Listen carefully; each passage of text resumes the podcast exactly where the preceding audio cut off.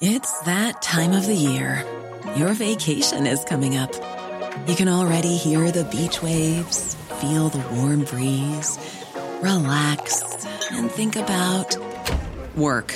You really, really want it all to work out while you're away. Monday.com gives you and the team that peace of mind. When all work is on one platform and everyone's in sync, things just flow wherever you are. Tap the banner to go to Monday.com.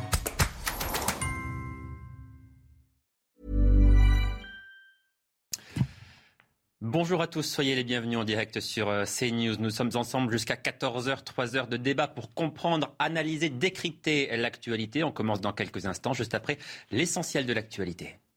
Dans le Finistère, les deux incendies dans les monts d'Arrée sont d'origine criminelle, selon le parquet de Quimper. Mercredi dernier, euh, deux enquêtes avaient été ouvertes sur ces incendies. La situation est d'ailleurs maîtrisée sur le secteur nord et fixée sur le secteur sud. En Gironde, les feux sont également fixés à l'Andiras et à la Teste de Bûche. Un travail de longue haleine mené par les pompiers dont les agents doivent à présent se pencher sur le reboisement. Sur place, Régine Delfour, Florian Paume et Sébastien Zabat. C'est ici qu'a eu lieu le bras de fer final entre les pompiers et les flammes. Une ligne de front faite de sable blanc, dernier rempart pour essayer de stopper l'avancée de l'incendie. Le feu donc arrivait de cette zone et il a été bloqué sur cette ligne-là qui a été mise en place euh, spécialement pour ça.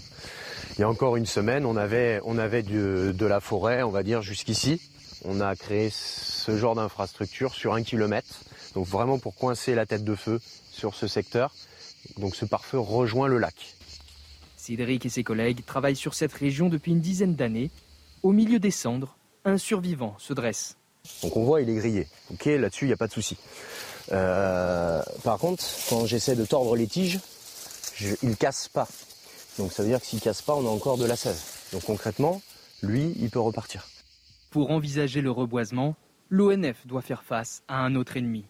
Si on laisse trop de bois mort à un endroit donné, on va avoir des parasites qui viennent à l'intérieur, des insectes notamment.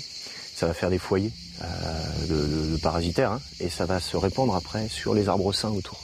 Donc à un moment, il est nécessaire de retirer les arbres euh, brûlés, euh, morts, pour éviter qu'on ait une contamination des arbres sains. Il faut laisser aussi un peu la dynamique naturelle se mettre en place, parce que la nature, fait le job aussi. Hein.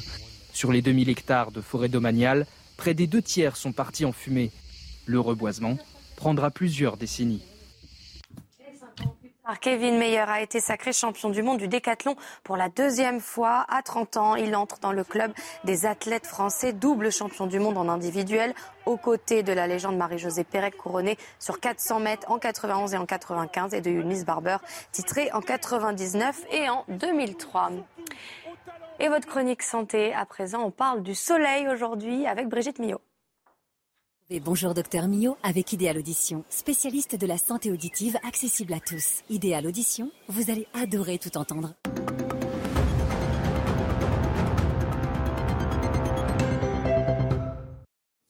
Et oui, le soleil est un faux ami. Même si prendre un bon bain de soleil, c'est bon pour le moral, c'est bon pour la détente, c'est bon pour fabriquer certaines vitamines, comme la vitamine D, qui est très bonne pour nos os.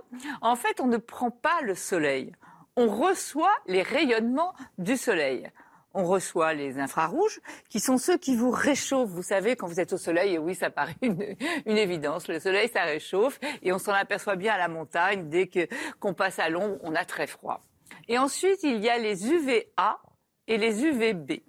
C'est simple, pour vous en souvenir, UVA comme âge et comme allergie. Âge, c'est-à-dire responsable du vieillissement de la peau. Hein et les UVB responsables des brûlures et du bronzage. Et je les ai bien mis dans ce sens-là parce que bien souvent, si on va trop vite au soleil, on va brûler avant de bronzer. Donc ces rayonnements, vous l'aurez compris, ils sont mauvais pour la peau. Et oui, le soleil est l'ennemi numéro un de notre peau.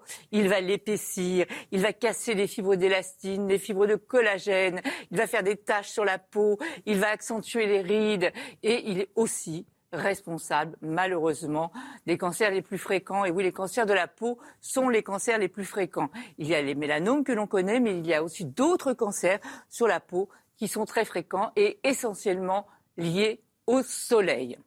Ensuite, ces UVA et ces UVB, il faut bien comprendre qu'ils ne sont pas là au même moment dans la journée, en tout cas pas dans la même quantité. Les UVA, on le voit très bien sur ce schéma, ils sont là pratiquement tout au long de la journée. Les UVA, on les voit dès le lever du soleil, dès le, jusqu'au coucher du soleil. En revanche, vous voyez les UVB, ils vont monter comme ça entre 12h et 16h. Donc là, vous comprenez bien que quand on vous répète toute la journée qu'il ne faut pas vous mettre au soleil entre 12h et 16h, c'est parce qu'à cette heure-là, vous risquez de vous brûler la peau. Rappelez-vous B comme brûlure. Donc on évite ces heures-là pour s'exposer au soleil et surtout, avec les tout petits, on ne les met pas à cette heure-là. On y va le matin tôt à la plage ou après 16 heures. C'était Bonjour Docteur Millot avec Idéal Audition, spécialiste de la santé auditive accessible à tous. Idéal Audition, vous allez adorer tout entendre. Merci de nous retrouver en direct sur CNews. C'est donc le départ de Midi News. Je vous le disais, nous sommes ensemble jusqu'à 14h avec les invités que je vous présente euh, maintenant. Céline Pina, bonjour. Vous êtes journaliste à, à, Causeur. Lounès Adjourde. Adjourde. Je, je, le dis bien, je le prononce bien. Merci beaucoup, conseiller départemental PS des Hauts-de-Seine. Et puis j'accueille également Philippe Rosenpick. Merci. Vous êtes euh, avocat. Place au débat dans quelques minutes. Donc avant cela, un détour en Gironde où la préfète du département vient de tenir un point presse sur place, notre envoyé spécial Régine Delfour. Bonjour Régine, que faut-il retenir de ce point presse? L'information principale, eh bien, c'est que le feu est fixé oui, c'est ce qu'on attendait. Hein. Le feu est enfin fixé à Landiras après près de 12 jours hein, où les pompiers ont lutté contre ces flammes. Samedi, euh, l'annonce avait été faite sur le, feu de la Teste, hein, qui a été fixé donc euh, samedi. Je vous rappelle que le 12 juillet euh, dernier, à 15h11, un feu se déclare à la Teste. À 16h35, un autre feu se déclare à Landiras. C'est un fait exceptionnel. Deux feux dans le même département, ce qui a énormément en fait gêné les pompiers puisqu'il n'y avait pas euh, de moyens euh, disponibles et entre il y avait seuls deux Canadaires donc ils ont dû euh, naviguer entre les deux. Je vous rappelle quand même que 13 800 hectares à Landiras sont brûlés, 7 000 à, la Thèse qui fait un total de plus de 20 000 hectares, plus de 37 000 personnes ont été évacuées et aujourd'hui tout le monde a pu rentrer chez soi. Alors ce qu'il faut dire, Régine, c'est que bien sûr, même si le feu est, fixé, c'est une très bonne nouvelle, néanmoins les pompiers restent mobilisés. Oui, parce que si le feu est fixé, ça ne veut pas dire qu'il n'est éteint. Le feu n'est pas éteint. Il va falloir faire preuve d'une grande vigilance, d'une grande surveillance. Le, pompier nous expliquait en fait que pour avoir un, titre de comparaison sur le domaine de la test, en fait, la surveillance, ça va représenter 14 euh, l'équivalent de 14 000 terrains de rugby. Au niveau de l'Andiras, ça sera 28 000 terrains de rugby. Alors en fait, euh, ici dans cette région, il y a euh, des sols qui sont, dont la tourbe, hein, qui est un amas de végétaux, qui est vraiment euh, très brûlant et qui peut reprendre à tout moment, notamment avec des vents, avec une chaleur élevée, puis avec un taux d'humidité, un l'hygrométrie très bas. C'est ce qui s'est passé un petit peu hier où il y a eu plusieurs reprises de feu. Pendant plusieurs jours, hein, on, on, leur a demandé combien de temps ça allait durer. Tout dépend s'il va pleuvoir. Alors Théoriquement, ça devrait prendre plusieurs jours, quelques semaines, mais si la météo, s'il ne pleut pas, ça peut aller jusqu'aux pluies d'automne, Johan. Merci beaucoup Régine, Régine Denfour en, direct de Bordeaux où vous avez suivi donc le point presse de la préfète du département qu'on va écouter d'ailleurs la préfète qui, qui revient sur cet euh, incendie tout à fait euh, hors norme. Elle le décrit comme tel d'ailleurs. Écoutez. La particularité de cette crise exceptionnelle en Gironde et même en France tient à sa durée, près de deux semaines, à son ampleur, 20 800 hectares brûlés, 36 750 habitants évacués. Et à la simultanéité de ces deux incendies démarrés presque en même temps et que l'on peut qualifier de hors normes. Hors normes parce que ces incendies ont été extrêmement difficiles à maîtriser. Hors normes parce qu'ils ont été renforcés par des conditions climatiques exceptionnelles. Hors normes par l'ampleur des moyens mobilisés et des travaux réalisés pour les contenir. Voilà donc ce que nous pouvions dire sur cet euh, incendie en, Gironde à la teste de bus qui est donc désormais euh, fixé. Voilà ce que nous disait à l'instant Régine Delfour, les pompiers qui restent mobilisés. Place au débat euh, à présent avec les invités que je vous ai présentés et nous allons évoquer les violences, violences et délinquances dans les villes dirigées par les écologistes. La question peut paraître étrange, mais cette délinquance est-elle plus forte dans les mairies dirigées par des maires verts? La question est clairement posée par les opposants à ces municipalités. Lyon et Grenoble sont par exemple aujourd'hui montrés du doigt. Ils font régulièrement la une de l'actualité pour des actes de délinquance. On voit tout cela avec Mathieu Devez et Thibault Marcheteau. À Grenoble ce jeudi, une commerçante dit avoir été agressée et avoir vu son magasin pillé par une bande d'individus. Des agressions devenues trop fréquentes selon l'opposition qui dénonce l'inaction du maire écologiste. Grenoble est devenue la première ville de France pour les agressions violentes et les vols à la tire pour 1000 habitants. Quand Éric Piolle est arrivé en 2014, il a dit plus de caméras. Il a refusé bien sûr l'armement de la police municipale. Donc on a une évolution de la ville qui est euh, extrêmement difficile. Mercredi soir à Lyon, ce sont trois policiers en civil qui ont été violemment agressés par une cinquantaine d'individus. Là encore, on dénonce le laxisme des écologistes au pouvoir dans la ville. Elle a basculé euh, dans la délinquance et l'ultraviolence à partir euh, du moment où le maire de Lyon n'a plus considéré que les problèmes de sécurité étaient des problèmes euh, fondamentaux. Aujourd'hui, quand on se bat à la Kalachnikov, on s'aperçoit qu'on a franchi bien des étapes, hélas. Le maire de Lyon a réagi dans un tweet et affirme que la ville agit pour le maintien de la sécurité publique. La ville de Lyon se mobilise pour faire avancer l'enquête. Nous continuerons d'agir pour assurer la tranquillité publique dans notre ville. Cet élu écologiste de région parisienne affirme que le problème ne vient pas de la municipalité. Dans toutes les villes, quelle que soit la couleur politique, il y a des problèmes d'insécurité qu'il faut affronter. Mais je rappelle quand même que c'est l'État qui est d'abord le premier garant de la tranquillité de la sécurité publique. Les collectivités locales accompagnent. Elles accompagnent euh, en créant des polices municipales. C'est le cas dans euh, la plupart des villes dirigées par les écologistes. 2 millions de Français vivent dans une ville dont le maire est écologiste. Alors Céline Pina, il est important de rappeler que la question qui est posée est posée par les opposants aux maires de Lyon et de Grenoble. Mais la question est la suivante, les maires écologistes sont-ils des maires laxistes vis à -vis des questions de sécurité? Alors, ce qui est vrai, c'est que toutes ces questions d'augmentation de, la sécurité d'explosion de l'insécurité ne sont pas liées aux seules villes dirigées par les écologistes. C'est un problème qui est général, euh, qui est analysé d'ailleurs comme tel. Mais euh, ce qui est vrai également, c'est que les maires ELV ont très longtemps eu un discours un petit peu angélique. Euh, dans le cas de Grenoble, par exemple, il y a eu, au moment où Éric Piolle prend le pouvoir, il y a énormément d'incendies qui sont fait le fruit euh, en fait d'une de, extrême gauche qui est extrêmement active sur Grenoble et le maire n'a pas su se positionner et a souvent envoyé des mauvais messages. On pense à la fresque, on voyait les policiers en train de matraquer euh, Marianne qui était à terre, etc., etc. Et il a eu un discours, euh, ce discours repris par des associations qui vont dire que la police tue, qui vont accuser l'État de racisme systémique, etc. Ces discours-là ont été énormément relayés par un certain type d'élus, notamment ELV et LFI. Et dans ce cadre-là, ça peut être vu comme un signe de faiblesse et c'est vu euh, par des, voyous qui sont dans une logique de contrôle du territoire, qui n'ont plus peur de la police, qui n'ont plus peur des institutions comme euh, une garantie de l'impunité. Et ça a continué avec des alliances faites, avec des, des, mouvements qui contestaient euh, la loi, comme on a vu sur le Burkini, comme on a vu. Et on a vu un, maire être extrêmement ambigu, voire reprendre des éléments de langage qui étaient ceux des islamistes, qui pouvaient être ceux euh, de, de, de gauchistes extrêmement violents forcément, dans ces cas-là, on envoie un mauvais signal aux plus déterminés Quant à la police, ça devient compliqué d'agir quand on l'accuse de pratiquer le racisme systémique. Donc oui, ils ne sont pas pour rien dans ce qui se passe. Non, euh, tout n'est pas lié à eux. Alors, euh, Lounès Adjroud, vous êtes élu du Parti socialiste, les écologistes sont vos alliés. Qu'est-ce que vous répondez par exemple à, Gérard euh, Collomb, qui a longtemps été au, Parti euh, socialiste et qui dit aujourd'hui, mais regardez ce qu'est devenu la ville de Lyon, qui est devenue, c'est vrai, très récemment la troisième ville la plus dangereuse de France selon le classement qui est établi. Qu'est-ce que vous lui répondez quand il dit il y a une responsabilité du nouveau maire écolo qui ne prend pas les questions de sécurité au sérieux? Mais je lui dis tout simplement de regarder son propre bilan non pas comme maire de Lyon, parce que à chacun peut lui reconnaître euh, un bilan euh, assez, euh, assez bon, mais comme ministre de l'Intérieur, tout simplement.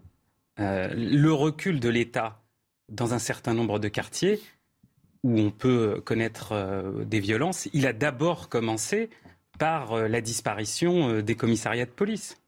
Et le gouvernement auquel il appartenait et auquel il était ministre de l'Intérieur, hein, à peine. C'est normalement le poste sur lequel on peut agir le plus facilement euh, sur euh, la, le renforcement des moyens de sécurité. Donc, là, il n'a pas renforcé ses moyens de sécurité. Non, mais juste parce que je trouve, effectivement, comme vous l'avez dit dès, le, dès votre introduction, cette question un peu étrange. Parce que dans ce cas, est-ce qu'on est en insécurité à Strasbourg? Est-ce qu'on est en insécurité à Bordeaux? Je ne crois pas. Non, mais là, Moi, je, suis euh, dans un exécutif municipal PS écologiste. Crois pas qu'on soit en insécurité euh, à Châtillon. Alors effectivement, il y a des choix qui peuvent être, qui ne sont pas forcément les non, miens. Non, mais là, bah, pardon, ce, qui, euh, ce, dont on parle aujourd'hui notamment, c'est cette ville de Lyon qui est devenue la troisième ville la plus dangereuse de France. Est-ce que vous dites c'est la responsabilité de Gérard Collomb qui n'est plus ministre de l'Intérieur depuis plus de deux ans, ou est-ce qu'il y a une responsabilité du maire de la ville qui lui a été élu précisément il y a deux ans? Alors, vous pensez que la ville de Lyon euh, non, je ne pense pas. Je pose la question. Non, non, mais est devenue la troisième ville la plus violente de France en deux ans? Personne ne peut croire ça. Euh, c'est effectivement une lame de fond qui, existe malheureusement depuis euh, plus d'une décennie, où on voit se dégrader dans un certain nombre de quartiers. ça, euh, on va pas se mettre, on va pas se, cacher les yeux. Hein, qui existe dans un certain nombre de quartiers depuis un certain nombre d'années, et sur lequel l'État, parce que le premier responsable de la sécurité des individus, c'est l'État. Les villes viennent en accompagnement. Mais, Sauf qu'aujourd'hui, l'État a tellement reculé qu'on attend tout des villes et que effectivement, quand il s'agit d'insécurité, le premier que l'on pointe aujourd'hui sur une ville de près d'un million d'habitants, c'est, euh, et quand on prend l'agglomération, c'est plus, c'est euh, la ville, alors que le premier responsable sur les questions de sécurité, c'est l'État. Et là, pour le coup, il y a une responsabilité partagée, gauche-droite. Philippe la, la, responsabilité, elle semble à l'évidence partagée. La responsabilité, elle n'est pas que, d'un côté ou que de l'autre, ça, ça semble absolument. Le maire depuis deux ans, ça, ça, semble acquis. Mais néanmoins, néanmoins, il y a des maires qui ont des outils à leur disposition. La vidéosurveillance, c'est du ressort d'une commune. La police municipale, c'est du ressort d'une commune. Et on voit quand même que certains maires écologistes euh, sont ne sont pas forcément favorables à ces, outils. Euh, les écolos ont, longtemps euh, dit que la police municipale ne servait pas à grand-chose ou était là pour faire de la prévention, ont très longtemps dit que la vidéosurveillance, ça n'était pas utile. Donc, quelque part, on a peut-être pris du retard aussi dans ces communes-là. Alors c'est tout à fait possible et c'est bien que vous me posez la question parce que j'ai passé ma jeunesse à Grenoble euh, de 1970 à presque la fin des années 80 et ce que je remarque quand même quand j'y vais, puisque j'ai encore de la famille sur place, c'est qu'il y a une dégradation considérable de la ville.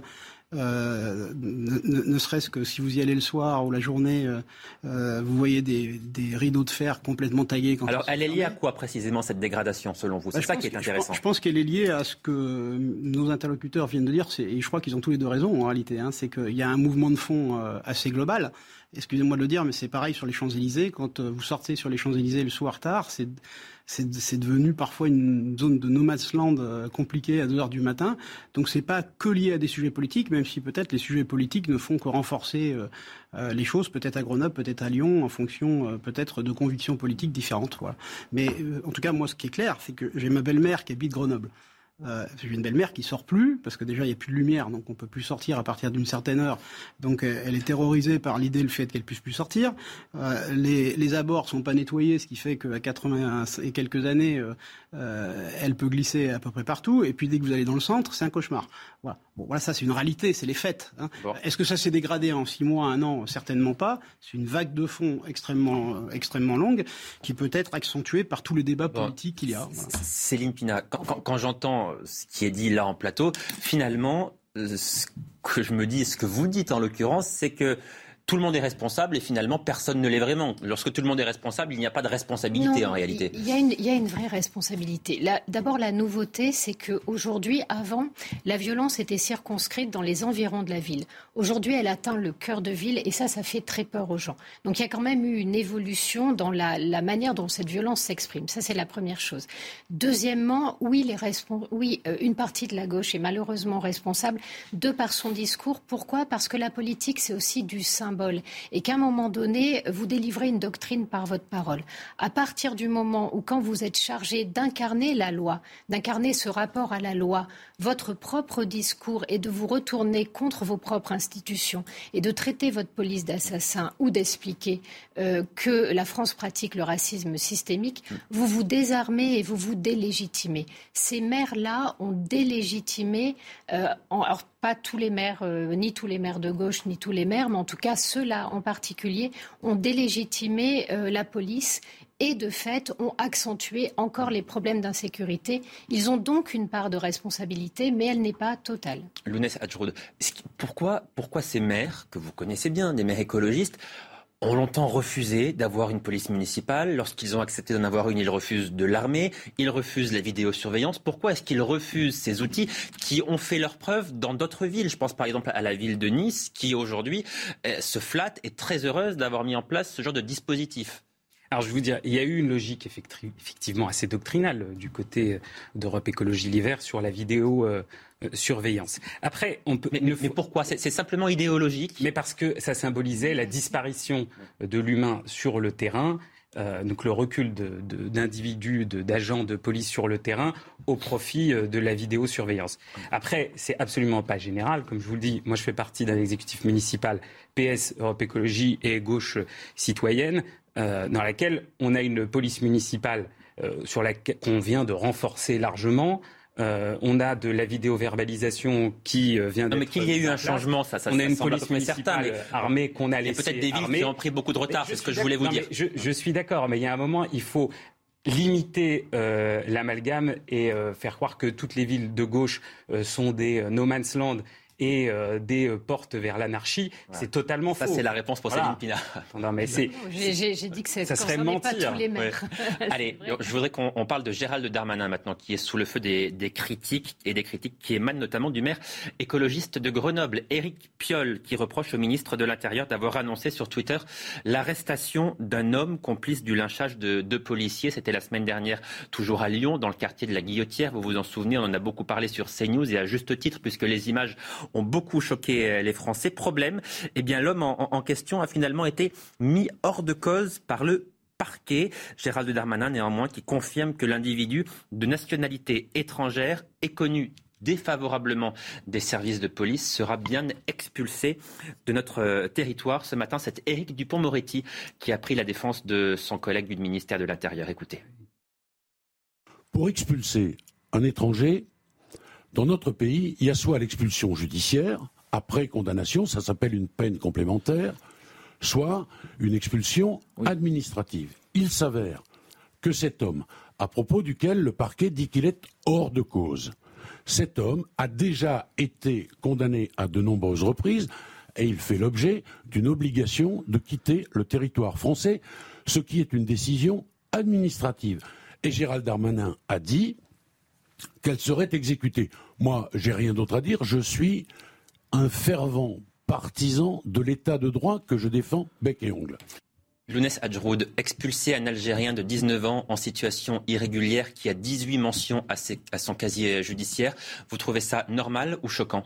Mais déjà, aujourd'hui, on peut déjà, pour reprendre, remettre en contexte dans le débat, hein, aujourd'hui, on peut déjà expulser des personnes qui sont condamnées, qui sont frappées d'une OQTF, comme vient de le dire. Une obligation de quitter le territoire français, oui. Euh, je crois que tout ce débat est fait pour donner un peu de champ à, à M. Darmanin. Et encore une fois, il s'est cassé le, le bout du nez sur euh, cette volonté de toujours apparaître euh, en avance sur les faits. Euh, et on voit cette capacité à rebondir. Euh, cet individu, certes connu des services de police, frappé d'une OQTF, qui dans ce cas-là aurait dû être conduit à la frontière il y a déjà euh, un certain temps, n'est mis hors de cause. Donc, pour sauver, euh, pour sauver un peu la face, euh, on fait appliquer la décision administrative. Mais alors, il faut que savoir cette raison garder. Pardon, pardon. Il y a, que cette décision, pardon, non, c'est extrêmement important. Que cette décision, que cette décision soit appliquée. Vous trouvez ça normal ou choquant? Il y a une OQTF. Donc c'est normal. Excusez-moi, euh, on est dans un état de droit. Donc il y a une OQTF. Donc il y a déjà les outils, contrairement à ce que dit M. Darmanin depuis plusieurs semaines, qui claironnent partout. Il y a déjà les outils, il faut les faire appliquer. Ensuite, euh, les, euh, les individus qui sont frappés d'une OQTF ont des voies de recours. S'ils considèrent que cette décision n'est pas juste, ils font un recours. Et il arrive que ces OQTF soient levés. C'est assez régulier lorsque les, les individus ont des arguments valables. Mais lorsqu'effectivement il y a 18 mentions à son casier judiciaire, il y a peu de chances qu'elle soit levée, donc elle est appliquée. Donc, évitons de faire de la mousse avec des choses qui n'en valent pas Non, pardon, je vous pose la question de manière un peu insistante parce que c'est vrai que vos alliés d'Europe Écologie Les Verts et notamment Éric Piolle semblent s'émouvoir du fait qu'on reconduise cet individu à la frontière, Céline Pina.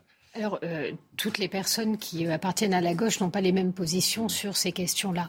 Euh, ce que fait Éric Piolle ici, bien évidemment, vu de l'extérieur, sincèrement, on regarde ça et on se dit, mais ils n'ont vraiment rien d'autre à faire, tellement il paraît évident que même si ce n'est pas la personne qui a agressé les policiers, ce, cet homme-là n'a rien à faire sur le territoire et que l'expulser est une mesure de pur bon sens. Donc on a envie de dire, mais c'est quoi ces gens qui font des, des tempêtes dans un verre d'eau pour avoir un peu de buzz. En fait, la réalité, c'est que chacun communique avec sa cible.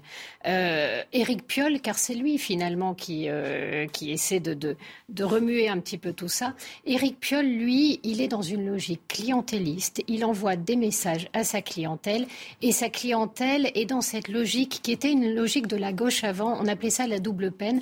On disait à partir du moment où quelqu'un, même en situation irrégulière, commet un délit, on n'a pas le droit de l'expulser parce que ce serait le condamner deux fois pour le même objet. Sauf qu'en fait, c'était condamné deux fois pour deux problèmes différents. À la fois l'agression ou le délit et le fait qu'il était en situation irrégulière.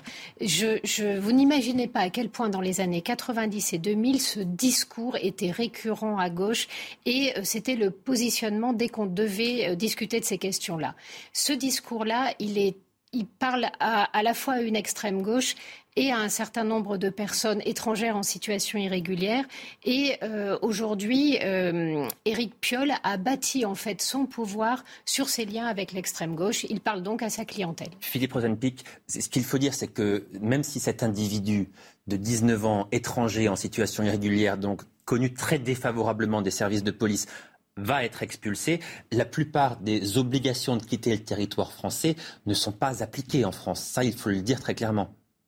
Bah, c'est bien, le problème, c'est que en réalité, euh, vous avez tous mentionné l'état de droit, mais ça fait longtemps que l'état de droit a un peu fléchi, et que ce soit pour des raisons politiques, des raisons clientélisme, de quelque raison que ce soit, en réalité, on ne devrait pas avoir d'accord, de, de, désaccord entre euh, les différents euh, bords politiques, parce que c'est de l'État, c'est de la démocratie dont on parle. On parle de rien d'autre, on parle de la démocratie. À partir du moment où vous continuez à garder des gens qui se conduisent comme des délinquants et qui n'ont pas de titre de séjour, on ne fait qu'agrandir euh, les choses. Et un truc qui me marque beaucoup euh, sur ce sujet-là, c'est que ma grand-mère me disait, euh, quand on met la poussière sous le tapis, en principe, quand on relève le tapis dix ans après, il y a encore plus de poussière. On en est un peu là. Et donc, moi, je, déplore véritablement qu'on ait des discours clientélistes, politiques, voilà, qu'on fasse de l'autorité de l'État, de, la com, des buzz, des, tweets. Et c'est bien ça le sujet. En fait, le sujet, c'est cette espèce de déliquescence qu'on suit pas. Voilà. Allez, on marque une très courte pause. On se retrouve dans quelques minutes pour la suite de nos débats. Donc, dans Midi News. Restez bien avec nous.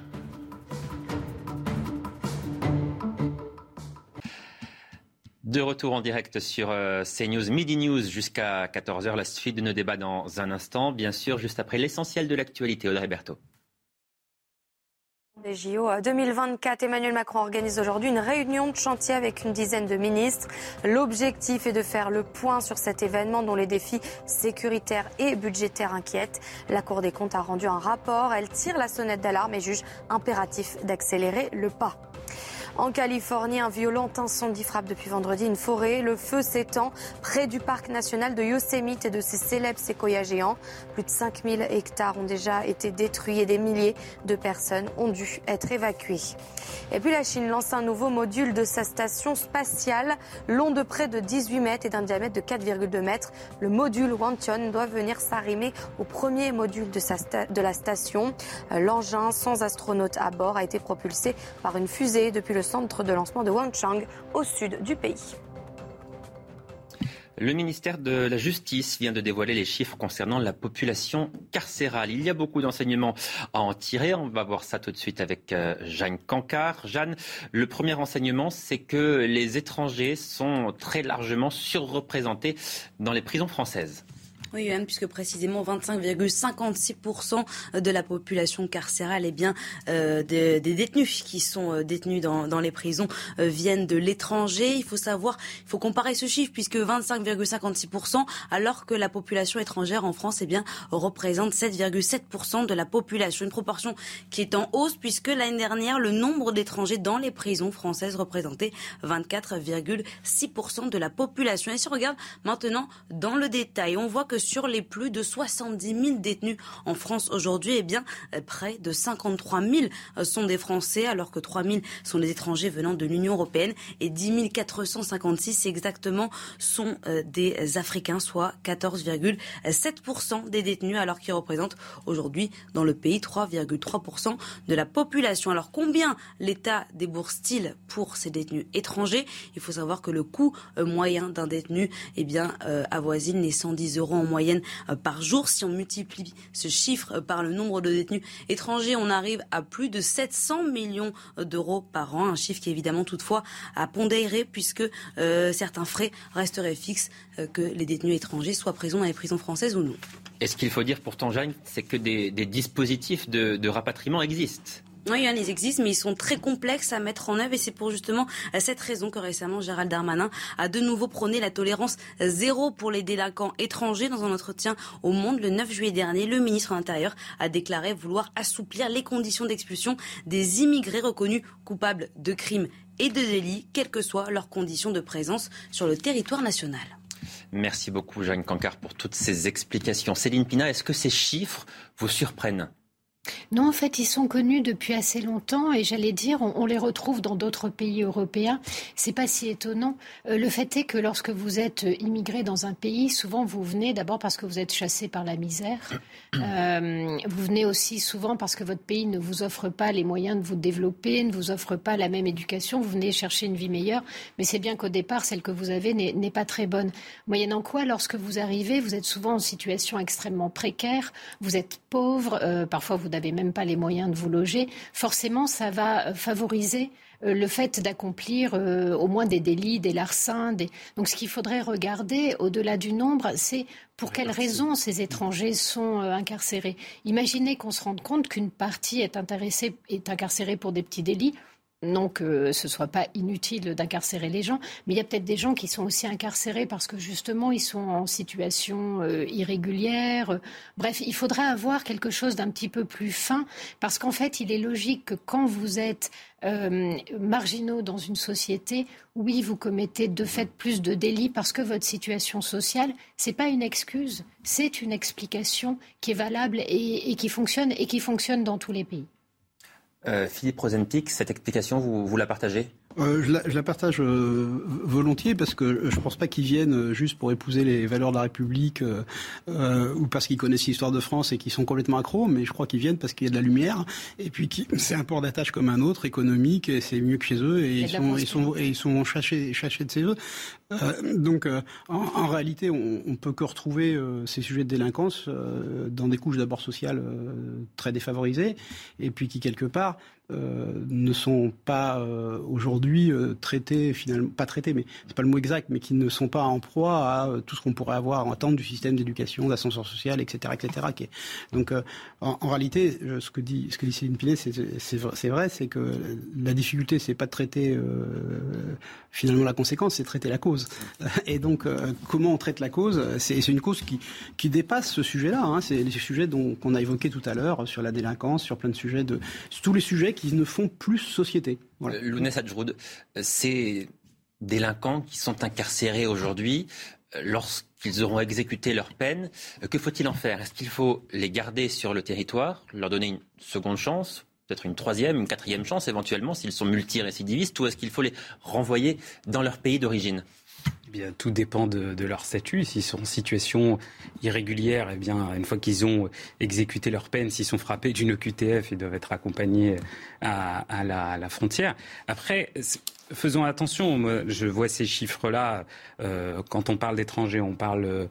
vous voyez, dans, le, dans la manière dont sont présentés ces chiffres, on agglomère des personnes en situation irrégulière, des personnes en situation régulière avec un titre de séjour qui sont sûrement comptabilisées comme des personnes. Absolument, ce sont des personnes qui n'ont pas la nationalité française, qu'elles soient en euh, situation régulière ou irrégulière, mais qui ne sont pas françaises. J'ai envie de vous dire, quelqu'un qui commet euh, un délit hmm. et euh, qui est en situation régulière, qui a une carte de séjour de 10 ans, une fois qu'il a appliqué sa peine, surtout pour, pour la plupart des personnes dont je parle, c'est des personnes qui sont souvent, euh, entre guillemets, euh, en France depuis euh, très longtemps, qui ont une vie en France et qui finalement font partie de, de notre société mais avec ça, leurs ça, défauts. Ça, leur donne droit de ne pas respecter la loi Le, le fait d'être en situation régulière C'est pas ça. Ce que je vous dis, c'est qu'à partir du moment où ils sont condamnés, ils, ils, on applique la peine et ils vont en prison. Ce que vous dites, c'est pas, pas de double peine pour ces personnes-là. Exactement. Céline Pina, la, en fait, la, la, ce que disait Céline Pina tout à l'heure sur la question de, de, la double peine, elle s'appliquait plus précisément aux personnes euh, en situation régulière, détentrices d'un titre de séjour, à qui on disait vous êtes condamné, vous, euh, vous avez votre peine, vous allez en prison si la justice a décidé que vous allez en prison, et lorsque vous en sortez, eh bien, vous, comme, comme tout le monde, vous reprenez, une, vous vous réinsérez. C'est un discours plus général. En fait, effectivement, la question se pose. Moi, je ne serais pas d'accord avec mon voisin. Sur, sur, la question de la double peine Oui, je, je, pense que oui, on peut très bien. Un pays a le droit de choisir, à partir du moment où vous n'êtes pas un national, mais un pays a le droit de choisir qui reste ou qui sort de son territoire, qui euh, pourra intégrer la nationalité française et qui ne le pourra pas. Ce n'est pas un dû et ce n'est pas un droit forcément. Ça dépend d'un certain nombre de choses et je pense que quelqu'un, même en situation régulière, suivant le délit qu'il a commis, peut très bien être expulsé derrière et ça serait même quelque chose de, plutôt sain. En tout cas, euh, on peut être d'accord ou pas d'accord, mais ce n'est pas en soi quelque chose de scandaleux. Non, mais il n'y a pas de. Enfin, excusez-moi. Il n'y a pas un. À un moment, il faut être euh, clair aussi. J'ai pas dit euh, que la, France n'avait pas le droit de choisir qui pouvait rester sur son territoire. Aujourd'hui, le fait est que le droit permet euh, de dire qui peut ou non rester sur le territoire français. Je crois que les, les affabulations que, que, que j'entends. Non, mais la, la question que je posais, pardon, est davantage de savoir s'il faut changer de droit, le droit pour rétablir la double peine, par exemple. Voilà. Moi, je n'y suis pas favorable. Mais aujourd'hui, euh, quelqu'un qui est condamné, euh, qui n'est pas en situation régulière, la France peut parfaitement décider de ne pas le garder sur le territoire. Quelqu'un qui est en situation régulière, la France peut totalement choisir de ne pas lui renouveler son titre de séjour. Euh, à l'expiration de son titre de séjour. Non, non, et, on peut, ôter on peut même ôter, exactement, on peut même lui ôter son titre de séjour. Euh, les outils il existe dans le droit. Faisons attention à ne pas alimenter l'inflation législative et aussi euh, l'inflation du débat, euh, parce que je pense que ça participe à faire croire n'importe quoi à tout le monde. Philippe Rosenpick, le droit aujourd'hui, il est selon vous effectivement adapté à la situation que nous vivons en ce moment en France?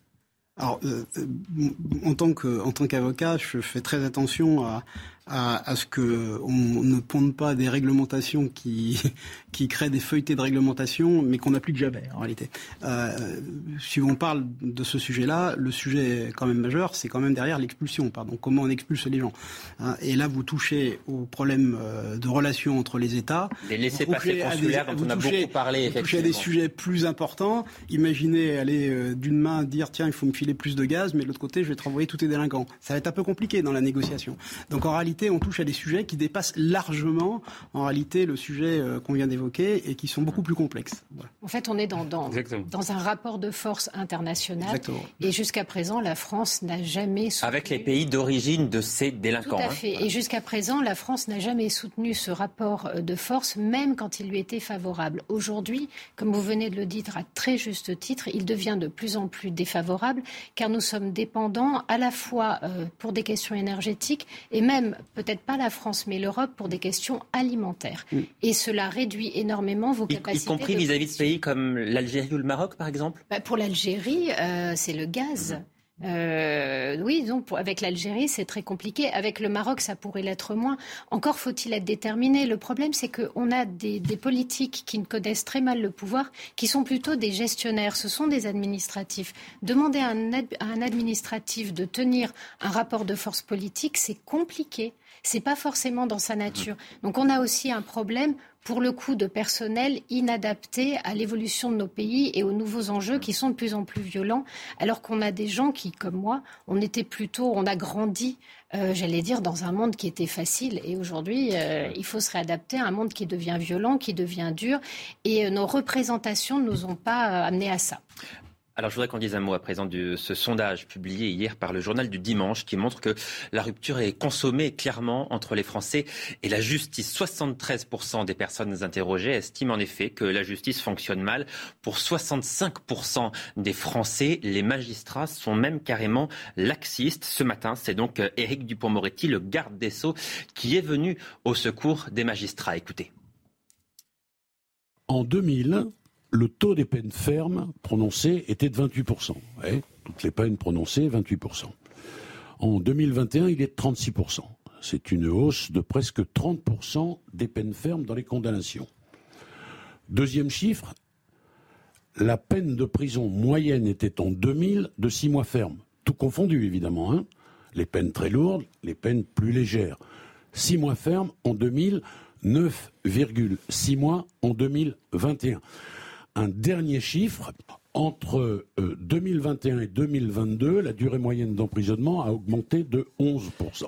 Bon, Philippe Rosenpick, vous qui êtes euh, avocat, les magistrats sont-ils laxistes? Alors, je sais que la question vous fait sourire, parce qu'on connaît un peu la, guéguerre entre les avocats et les magistrats, mais le constat que vous, vous faites tous les jours dans, avec votre travail, est-ce que vous constatez une forme de laxisme dont on parle beaucoup, d'ailleurs, à tort ou à raison, je ne sais pas, dites-le nous alors, euh, euh, d'abord, je suis pas avocat euh, pénal, mais plutôt avocat d'affaires. Donc, c'est comme si vous posez un, comme question à, un médecin qui opère le genou, est-ce qu'il est qu'il sait opérer l'œil? Donc, la, la, réponse est non. Mais, vous avez des échanges avec vos collègues. Vous, connaissez par cœur ce, ce, monde de la justice. C'est pour ça que je vous pose la question. Alors, est-ce qu'ils sont laxistes? D'abord, très honnêtement, ils sont archi débordés.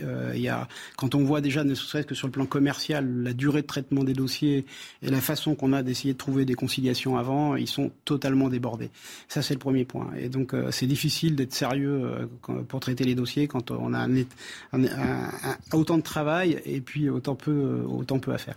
Ça, c'est le premier point. Est-ce qu'ils sont laxistes? Très honnêtement, je suis pas certain qu'ils soient laxistes, mais certainement, c'est l'image que les gens en ont à travers un amoncellement de choses, d'incivilité permanente, le petit voyou qui a violé euh, un sac à main qui va même pas être euh, recherché, euh, l'espèce de délinquance civile que vous voyez dans la rue en permanence et qui donne lieu à rien, voilà, juste rien. Et donc il y a une espèce certainement d'amalgame dans la vision des gens qui, qui, qui, touche, la justice.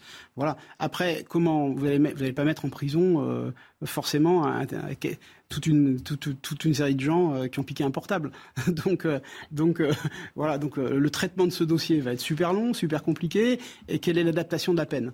Voilà, donc quelle est l'adaptation de la peine? Et en réalité, ça nous renvoie encore une fois, finalement, à quelque chose qui est en amont. C'est l'autorité de l'État, le respect de la règle, l'envie de faire société et le besoin de faire société. Ça renvoie toujours à ça. La justice, elle est qu'en dernier lieu. Donc euh, voilà, alors mettre un criminel euh, en, prison, euh, ça oui, il n'y a, pas, a pas trop de sujets.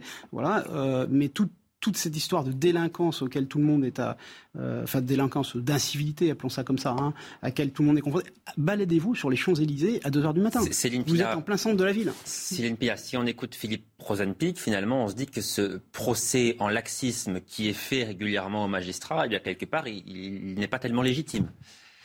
Ce qui est dévastateur en fait dans l'opinion publique, c'est quand vous avez une récurrence de faits divers dans lequel celui qui a commis euh, des actes souvent effrayants a 18, euh, 20, voire plus condamnations inscrites à son compteur. Là, vous avez forcément des gens qui se disent mais c'est quoi ce pays dans lequel il y a une telle impunité Et ça, ce que vous décrivez arrive très régulièrement. Euh, la deuxième chose, c'est que euh, les magistrats ont aussi un problème à la fois de doctrine et de moyens. Euh, si on va dans le régalien, par exemple tout ce qui est police, justice, ce sont des endroits qui sont en crise, dans lesquels les gens sont très mal payés, dans lesquels on n'a pas assez de fonctionnaires pour traiter les dossiers. Le régalien a été longtemps méprisé. Il n'est pas étonnant qu'aujourd'hui on en arrive à une situation de saturation. Pourquoi il y a aussi peu de peines fermes prononcées et pourquoi même quand elles sont prononcées, elles ne sont pas exécutées? Parce qu'il n'y a pas assez de places de prison. Ça, c'est pas la faute des magistrats s'il manque des places de prison. Euh, ensuite, il y a un problème de doctrine, c'est-à-dire que on a été très souvent, oui, dans une forme de laxisme, mais il était partagé par l'ensemble de la société, qui était la deuxième, la troisième, la quatrième, la dix-huitième chance. Pourquoi? Parce qu'on estimait qu'une partie de la violence était liée à des situations sociales. On brandissait une forme d'excuse sociale qui n'est pas toujours complètement fausse. Mais elle, est elle a pris toute la place. Le problème, c'est qu'aujourd'hui, on se rend compte, et ce sont des psys qui nous le disent, qu'il vaut mieux sanctionner très fortement euh, quelqu'un, même un adolescent, à la première incartade, quitte à ne le mettre qu'une semaine ou quinze jours en prison, ça peut faire un électrochoc salvateur. Quelqu'un qui a eu 18 condamnations, qui n'y est jamais, qui finit ah. par y aller, quand il est vraiment euh, incrusté dans cette délinquance, il supportera la prison. Donc on a quand même un vrai problème de doctrine, et ce problème de doctrine, il n'est pas imputable qu'à la magistrature. Alors je, vois Lounès euh, à du de froncer un peu les sourcils en, vous entendant, donc je, vous donne la parole tout de suite pour répondre à Céline Pina. Très honnêtement, je suis preneur des, analyses en, question. Euh, je, n'ai jamais lu ni entendu le fait qu'un séjour d'une semaine, deux semaines ou d'un mois en maison euh, d'arrêt euh, était, euh, était salvateur pour un adolescent. Ce sont les psys, euh, les psys qui sont spécialistes des, je, je suis des, des maisons fermées. Je, vous laisserai mes coordonnées, vous me les transmettrez avec grand plaisir. mais je ne crois pas que ce soit le consensus. ce que, ce que disent beaucoup, ce que disent beaucoup d'experts quand même, c'est que la certitude d'une sanction forte dès le premier acte de délinquance est quelque chose qui permet de réduire la récidive. Ça, beaucoup d'experts s'accordent à, dire, à dire cela. J'entends, bien. Euh, quand, par ailleurs, dans le rapport Sauvé, il est aussi sur les États généraux de la justice, euh, il est aussi précisé que l'incarcération pour les petites peines n'était pas, euh, n'était pas une, solution et que un des problèmes, pour revenir au, sujet de, qui, nous intéresse là, euh, savoir le laxisme supposé de certains C'était aussi le manque de moyens matériels et humains de la justice, puisque je crois que le rapport Sauvé préconise l'embauche de 1500 magistrats.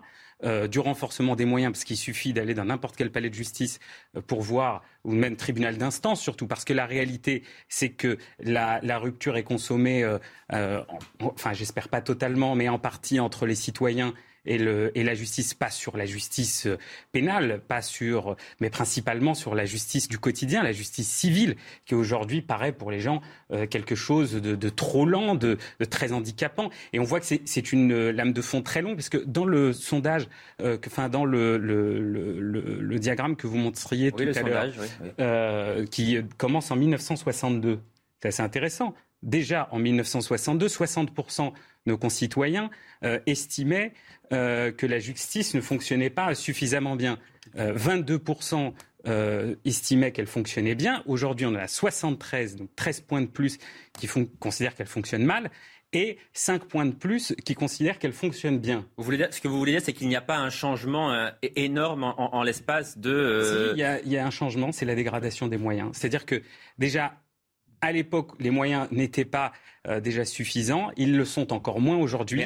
Les magistrats ont l'impression d'être des, un personnel de, justice déconsidéré. Quand on voit le nombre d'affaires, je sais plus, je n'ai plus le chiffre en tête. Mais Pardon, mais ce que, ce que, vous voulez dire également que doit gérer chaque magistrat. Oui, ce que vous voulez dire, ce que vous voulez dire, vous, c'est que selon vous précisément, il n'y a pas de laxisme chez une partie de la, dans une partie de la magistrature. Je ne le crois pas. Non. Céline Pina. Est-ce qu'il existe, est-ce qu'il existe une idéologie laxiste euh, chez certains magistrats? Ou est-ce que ça, c'est de l'ordre du fantasme?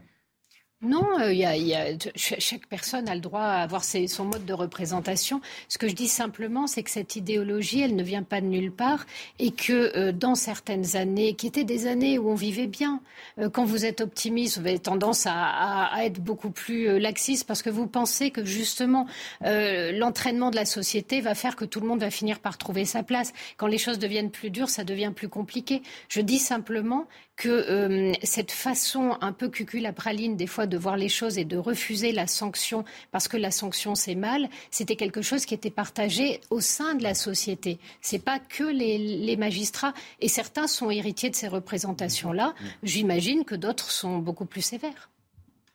Effectivement, il y a tout quand même. De, quand on regarde par tranche d'âge les gens euh, qui sont, que ce soit dans la magistrature, dans la police, euh, dans les politiques, souvent au pouvoir, sont souvent les héritiers de ces anciennes doctrines. Il est interdit d'interdire. Voilà. Et, donc en réalité, il y a eu bien une espèce d'individualisme qui est rentré dans tous les ports de la société, avec euh, la deuxième chance, la troisième chance, la quatrième chance, etc. Mais cette violence, en tout cas, elle, elle, elle ne résulte pas d'il y a six mois. Hein. Elle, fait incruster dans, tous les ports de la société euh, depuis très très longtemps. Je vais vous raconter par contre une anecdote, si vous me permettez. Allez-y. Euh, euh, mon papa, mon papa avait une entreprise de bâtiment. Et mon grand-père, lui, était ouvrier, donc très bien, donc, et à Grenoble. Voilà. Et donc, quand mon papa décède, il a fallu que je gère un petit peu l'entreprise.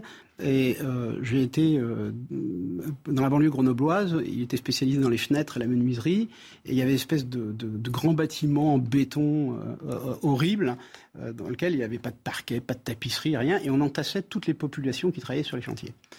Et quand j'y suis allé, moi je me suis dit, bah, on va retrouver euh, ce que moi j'avais connu euh, dans ma jeunesse, une espèce d'appartenance de classe sociale, euh, des ouvriers qui serrent, qui serrent les coudes, etc., etc. J'ai pas retrouvé ça du tout. Hein. J'ai retrouvé au contraire des conflits permanents entre les origines sociales, les trucs, les machins, etc., et une police totalement absente. Voilà. Donc quand vous êtes magistrat et que en fait vous arrivez en bout de chaîne et que au départ vous avez toute espèce de s'amoncellement de choses, forcément l'homme de la rue lui il a une perception qui est pas la bonne. Hein. il a l'impression que c'est le magistrat qui met tout le monde dehors ou qui ne punit pas, mais ce n'est qu'un enchaînement du début jusqu'à la fin de choses qui voilà qui. Céline Pina, est-ce qu'on peut encore On a quand même un souci. On a quand même un souci avec la réponse pénale parce qu'à un moment donné il faut quand même entendre aussi ce que disent les policiers. Quand vous êtes, euh, moi j'ai été dans des villes extrêmement euh, dure et violente. effectivement, on a, oui, un problème de réponse pénale qui fait qu'au bout d'un moment, vous avez aussi une police qui se décourage. Bah, Mais puisqu'on a décidé d'en parler, autant mettre tout ça sur la table sans, euh, si vous voulez quelque part qu'une profession soit d'accord avec vous et accepte d'évoluer, de changer ou d'interroger ses pratiques, il faut peut-être pas non plus trop la malmener, lui dire écoutez, on a un problème avant de chercher des coupables, essayons de trouver des solutions et de les appliquer. Donc je pense que euh, Éric Dupont-Moretti a à la fois raison de venir au secours des magistrats. Là où il aurait tort, c'est de ne pas entendre ce problème de réponse pénale et de ne pas faire en sorte de l'améliorer. Et on voit d'ailleurs qu'il en est conscient, puisque les chiffres qu'il cite sont ceux de la réponse pénale. Eh bien, on verra bien si euh, il aura entendu euh, les préconisations du rapport Sauvé. Hein.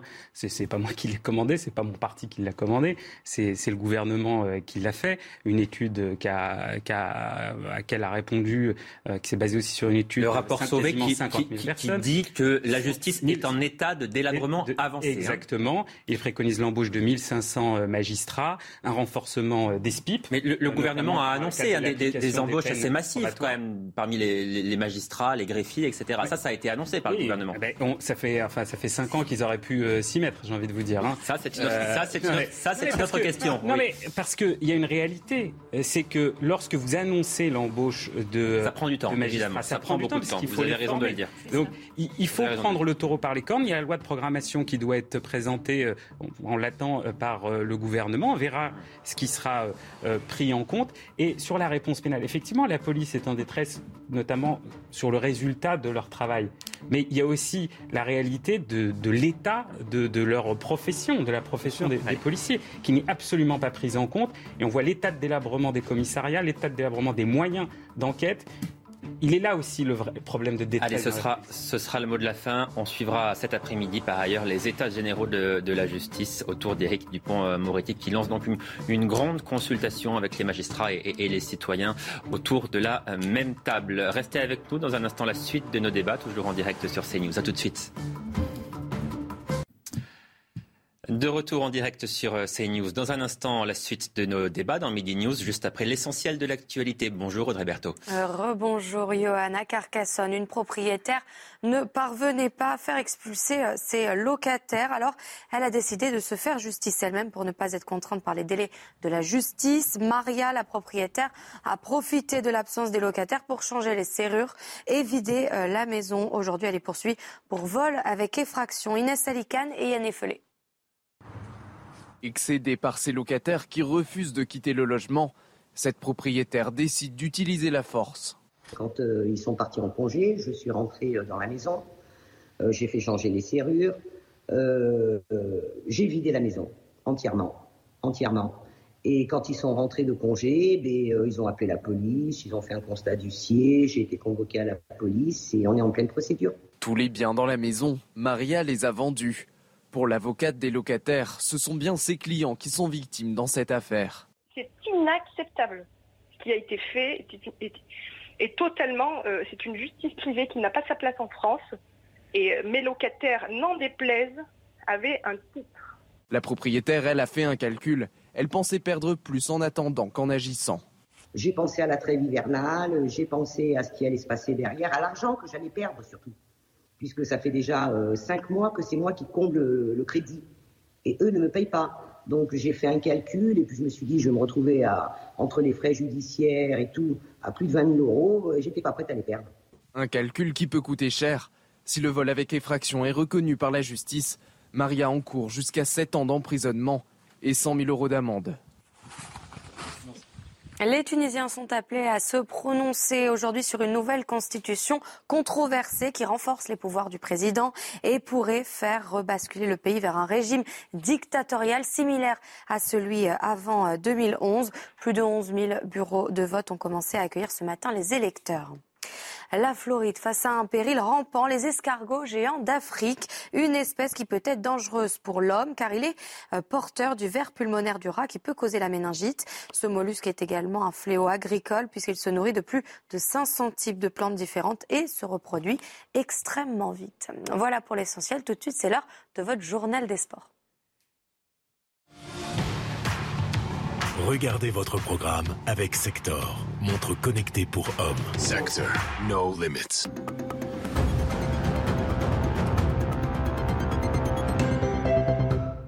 Paris a sacré un nouveau roi. Après trois semaines de course, Jonas Vingegaard a remporté son premier Tour de France et laissé la dernière victoire d'étape à Jasper Philipsen.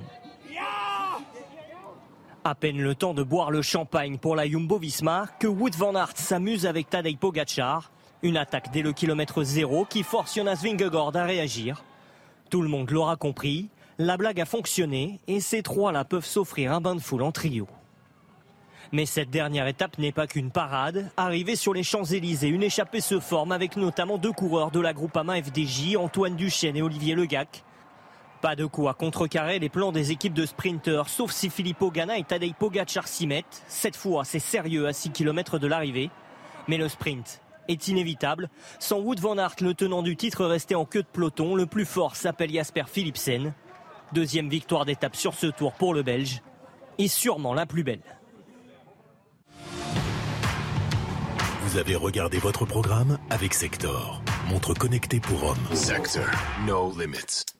De retour en direct, place euh, au débat donc euh, à présent, et c'est un rapport très alarmiste que dresse la Cour des comptes. Au cœur de ce rapport, l'organisation des Jeux Olympiques de 2024. Ils auront lieu, vous le savez, en France. Alors sommes-nous prêts? Non, répond très clairement la Cour des comptes. Les questions relatives à la sécurité de l'événement sont extrêmement nombreuses. Emmanuel Macron réunit d'ailleurs aujourd'hui à ce sujet à l'Élysée les principaux ministres concernés par ces nombreux défis. Inès Alicane.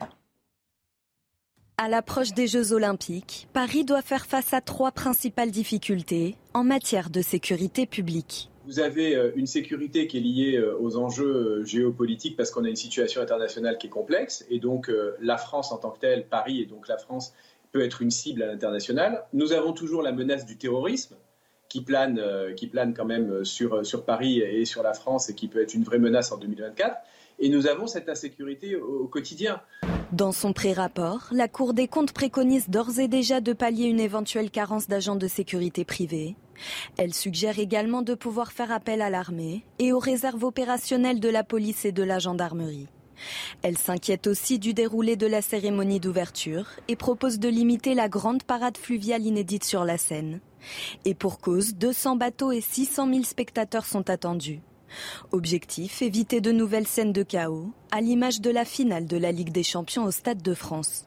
On peut le faire, il faut tirer les enseignements tant de ce qu'on a pu faire en négatif, mais aussi de ce qu'on a su bien faire, notamment autour de l'Euro 2016. Les épreuves se dérouleront en partie au château de Versailles ou en plein centre de Paris, vers la Tour Eiffel. Il manque toujours 20 000 agents privés nécessaires pour sécuriser cet événement et éviter tout débordement. Céline Pina, est-ce que la, Cour des comptes a, raison d'être inquiète? Oui, elle a raison d'abord parce que ce n'est pas la première institution qui s'inquiète. La première à s'être inquiétée, c'était la préfecture de police de Paris, il y a quelques temps de cela, qui avait notamment tiré la sonnette d'alarme sur le projet de, de, ce défilé fluvial à l'occasion de l'ouverture des, des JO. Et elle l'a fait de façon extrêmement claire. On lui a demandé de se taire. Elle s'est tue. On a eu ensuite Alain Boer qui a même qualifié ça de Il a dit c'est même criminel euh, de euh, prendre des risques pareils pour la sécurité. Quand vous avez des gens qui sont quand même des spécialistes de ces questions-là, qui s'accrochent à la sonnette d'alarme, je pense que quand on est euh, normalement constitué, on respire et on les écoute. Deuxième point qui est très étonnant, comme le monsieur l'a expliqué, Paris est une cible. En ce moment, les relations internationales sont extrêmement tendues et euh, ce n'est pas le moment d'innover complètement sur une cérémonie d'ouverture. Jusqu'à présent, les cérémonies d'ouverture se sont toujours déroulées à l'intérieur des stades. C'est pas dans des lieux clos en tout oui, cas. parce que un lieu ce qui ne sera pas le cas en 2024, ce sera sur les bords de Seine. Un lieu clos est bien plus facile à sécuriser qu'un lieu où vous avez de la déambulation. Encore pire quand c'est sous l'eau, encore pire quand vous avez des quais et qu'un mouvement de foule peut euh, entraîner une grande catastrophe. Donc là, je crois qu'il faut vraiment entendre ceux qui tirent cette sonnette d'alarme. Ce qui est très déplaisant, c'est que vous avez l'impression d'être en face de politiques qui sont dans des formes de caprice du prince. Moi, je veux la plus belle cérémonie. Moi, je veux faire mieux que tous les autres. Oui, pardon, mais on, peut, on peut se dire aussi qu'une belle cérémonie, c'est important pour l'image de la France, à condition, vous avez raison, que ça se passe bien. Eh bien, déjà, il faut en avoir les moyens. Or là, ce qu'on est en train de nous montrer, c'est que ces moyens ont été mal évalués, mal calculés. Encore faut-il avoir déjà une réputation de savoir tenir. Euh, on n'a même pas été capable de d'organiser une finale, même en dernière minute, au Stade de France. Et encore faut-il que nous soyons dans une période qui soit une période apaisée, dans laquelle il n'y a pas des tensions. La police est en tension, le secteur de la sécurité privée est en tension, euh, la sécurité internationale est en tension. Est-ce que c'était vraiment le moment de vouloir tout changer. On peut faire une très très belle cérémonie en étant rationnel et en l'organisant dans un lieu clos. Alors Lounès Adjroude, on, on verra si des annonces sont, faites à, l'issue de la réunion qui se tient hein, euh, à l'Elysée avec Emmanuel Macron, bien sûr, la Première ministre, les ministres concernés. Il y aura Gérald Darmanin, la ministre chargée des Jeux Olympiques, le ministre de l'Économie aussi, le ministre de l'Éducation nationale, une dizaine de ministres à l'Elysée pour parler des, des Jeux euh, Olympiques. Néanmoins, est-ce que vous avez le sentiment d'ores et déjà que la réussite de ces Jeux olympiques qui auront lieu dans deux ans n'est quand même plus tout à fait une certitude. Écoutez, je crois que la mise en cause de la réussite des Jeux olympiques est un marronnier qui revient dans tous les pays qui Oui, alors, pardon, mais souvent, dans la plupart des pays, on parle des questions économiques. On parle plus rarement des, plus rarement des questions de sécurité à ce point-là. Pardon. Des, des, questions de sécurité. Et le Brésil a parfaitement euh, tenu euh, les JO. Euh, Donc vous faites partie des optimistes. Écoutez, je suis naturellement optimiste, sinon vous, savez, j'arrêterai de faire ce que je fais et je limiterai mon engagement à ma vie privée familiale. Hum. Euh, mais je suis optimiste, c'est vrai, c'est peut-être un défaut aujourd'hui pour la société, mes concitoyens, et j'essaie de, de m'engager pour eux. et effectivement, je crois que l'État et la ville de Paris sont alignés sur la volonté d'avoir des JO euh, effectivement, euh, des JO importants, mm. des JO qui, euh, qui redorent un peu le blason de la France sur l'action de l'organisation des grandes compétitions internationales, même si il y a des responsabilités à tirer, et je crois qu'elles n'ont pas été tirées encore sur la question de l'organisation de la Ligue de Champions, il n'y a qu'à voir la composition actuelle du gouvernement. Euh, et euh, mais avec Gérald Darmanin et Eric Dupond-Moretti, l'homme au tweet qui est toujours là. Euh, mais je crois que ça ne peut pas euh, jeter l'opprobre sur tout euh, le mouvement euh, sportif et événementiel et de sécurité français. le journaliste le rappelait tout à l'heure, nous avons organisé l'Euro 2016 qui s'est plutôt bien passé en France. Nous savons organiser des compétitions internationales de grande ampleur. Nous allons avoir la Coupe du Monde de rugby euh, l'année prochaine. Nous aurons la coupe de, une autre Coupe du Monde de rugby à 13 en 2025. Nous allons avoir oui, ça, ça, un, grand nombre. Tout à fait la même ampleur. On, on, on, attend 10 millions de personnes en 2024. Mais on est loin des chiffres de l'euro. Euh, mais vous imaginez bien que les organisations internationales sportives. Alors vous êtes optimiste. Pas à la France, vous êtes optimiste. On l'a bien compris. À la France, rapidement, de ces Jeux, euh, si elle n'avait pas jugé que nous en étions capables. Et je crois que nous allons être capables. C'est un défi, hein, et les grands pays doivent avoir de grands défis. Euh, et, l'avantage de ces jeux, c'est qu'ils sont pensés pour avoir des équipements réutilisables derrière. Donc je pense que pour beaucoup de territoires, euh, notamment en Ile-de-France principalement, euh, ça va quand même être aussi une nouvelle page qui s'écrit, tant en termes infrastructurels qu'en termes de transport. Alors vous êtes optimiste, on l'a bien compris. Il y en a un, en revanche, qui ne l'est pas. Il est même plutôt pessimiste. Il s'agit de François Bersani. Il est porte-parole unité SGP Police Île-de-France. Lui dit très clairement qu'en termes de sécurité, eh bien, on a vu trop grand. Et ambitieuse, voire prétentieuse, parce que autant euh, faire des cérémonies d'ouverture dans des stades fermés, comme dans beaucoup de Jeux olympiques, on, sait faire. Là, sur, euh, sur l'eau, c'est quand même un, milieu très spécial à, sécuriser. On a, en plus des, baisses d'effectifs importantes, par exemple dans les effectifs de la brigade fluviale, mais en plus, on sait que le contexte du terrorisme n'aura pas disparu en 2024, donc on a besoin de, recalibrer les effectifs de la police nationale. Quant à la Cour des comptes qui euh, propose de faire appel à l'armée, ce serait quand même malheureux qu'on ne puisse pas faire avec les forces de sécurité intérieure qui sont faites pour ça. Euh, Philippe Rosenpick, vous avez le sentiment qu'on a vu trop grand, comme on vient de l'entendre, ou pas? En tout cas, on est dans un contexte de tension euh, réelle euh, et il est, il, est, il est, clair que euh, en tout cas, moi, j'aimerais pas être le préfet de police en charge de, de cette Laurent sécurité. Nunez, en l'occurrence, qui vient d'être nommé pour gérer, pour gérer la sécurité des Jeux comme ça, comme ça a été dit, il y a des choses qu'on sait faire, il y a des choses qu'on saurait faire dans un climat totalement apaisé, avec euh, une population qui est super fière euh, d'avoir les JO chez soi. Mais a priori, ce qu'on a vu au Stade de France, c'est pas le cas, c'est pas partagé par tout le monde. Donc, plus on va laisser la place à à quelque chose non maîtrisé, plus, on prend des risques, évidemment. Céline Pina, le simple fait de s'interroger sur le fait de savoir si la France, qui est quand même la sixième puissance économique au monde, sera capable d'organiser ce type d'événement, est-ce que d'abord en soi, le simple fait de se poser cette question euh, n'est pas déjà dramatique? C'est la question que je veux vous poser. Je crois que se, poser toujours la question de savoir si on est en capacité euh, de, faire ce que l'on a envie de faire est une très bonne question. Le problème, c'est que quand vous êtes un politique, vous êtes là pour... Euh, vous agissez toujours dans un contexte incertain. Si le politique intervient, c'est que tout n'est pas maîtrisé. Le rôle du politique, c'est quand même de diminuer le facteur chance. Vous ne pouvez pas vous lancer dans une cérémonie en vous disant vous inquiétez pas, il n'y aura pas d'attentat, par exemple, parce que vous n'en savez rien. Bien entendu, euh, le, trois quarts du temps, il n'y en a pas, mais il peut y en avoir un. Là, ce que l'on entend, c'est un refus d'entendre cela et d'en tenir compte. Quand on entend, euh, d'ailleurs, la préfecture de police a compris que euh, face à l'infatuation de l'ego des politiques, c'est pas la peine de leur demander de ne pas faire de défilé fluvial. Ils leur demandent donc de le réduire. Peut-être que là-dessus, il va y avoir enfin des décisions un petit peu rationnelles qui seront prises.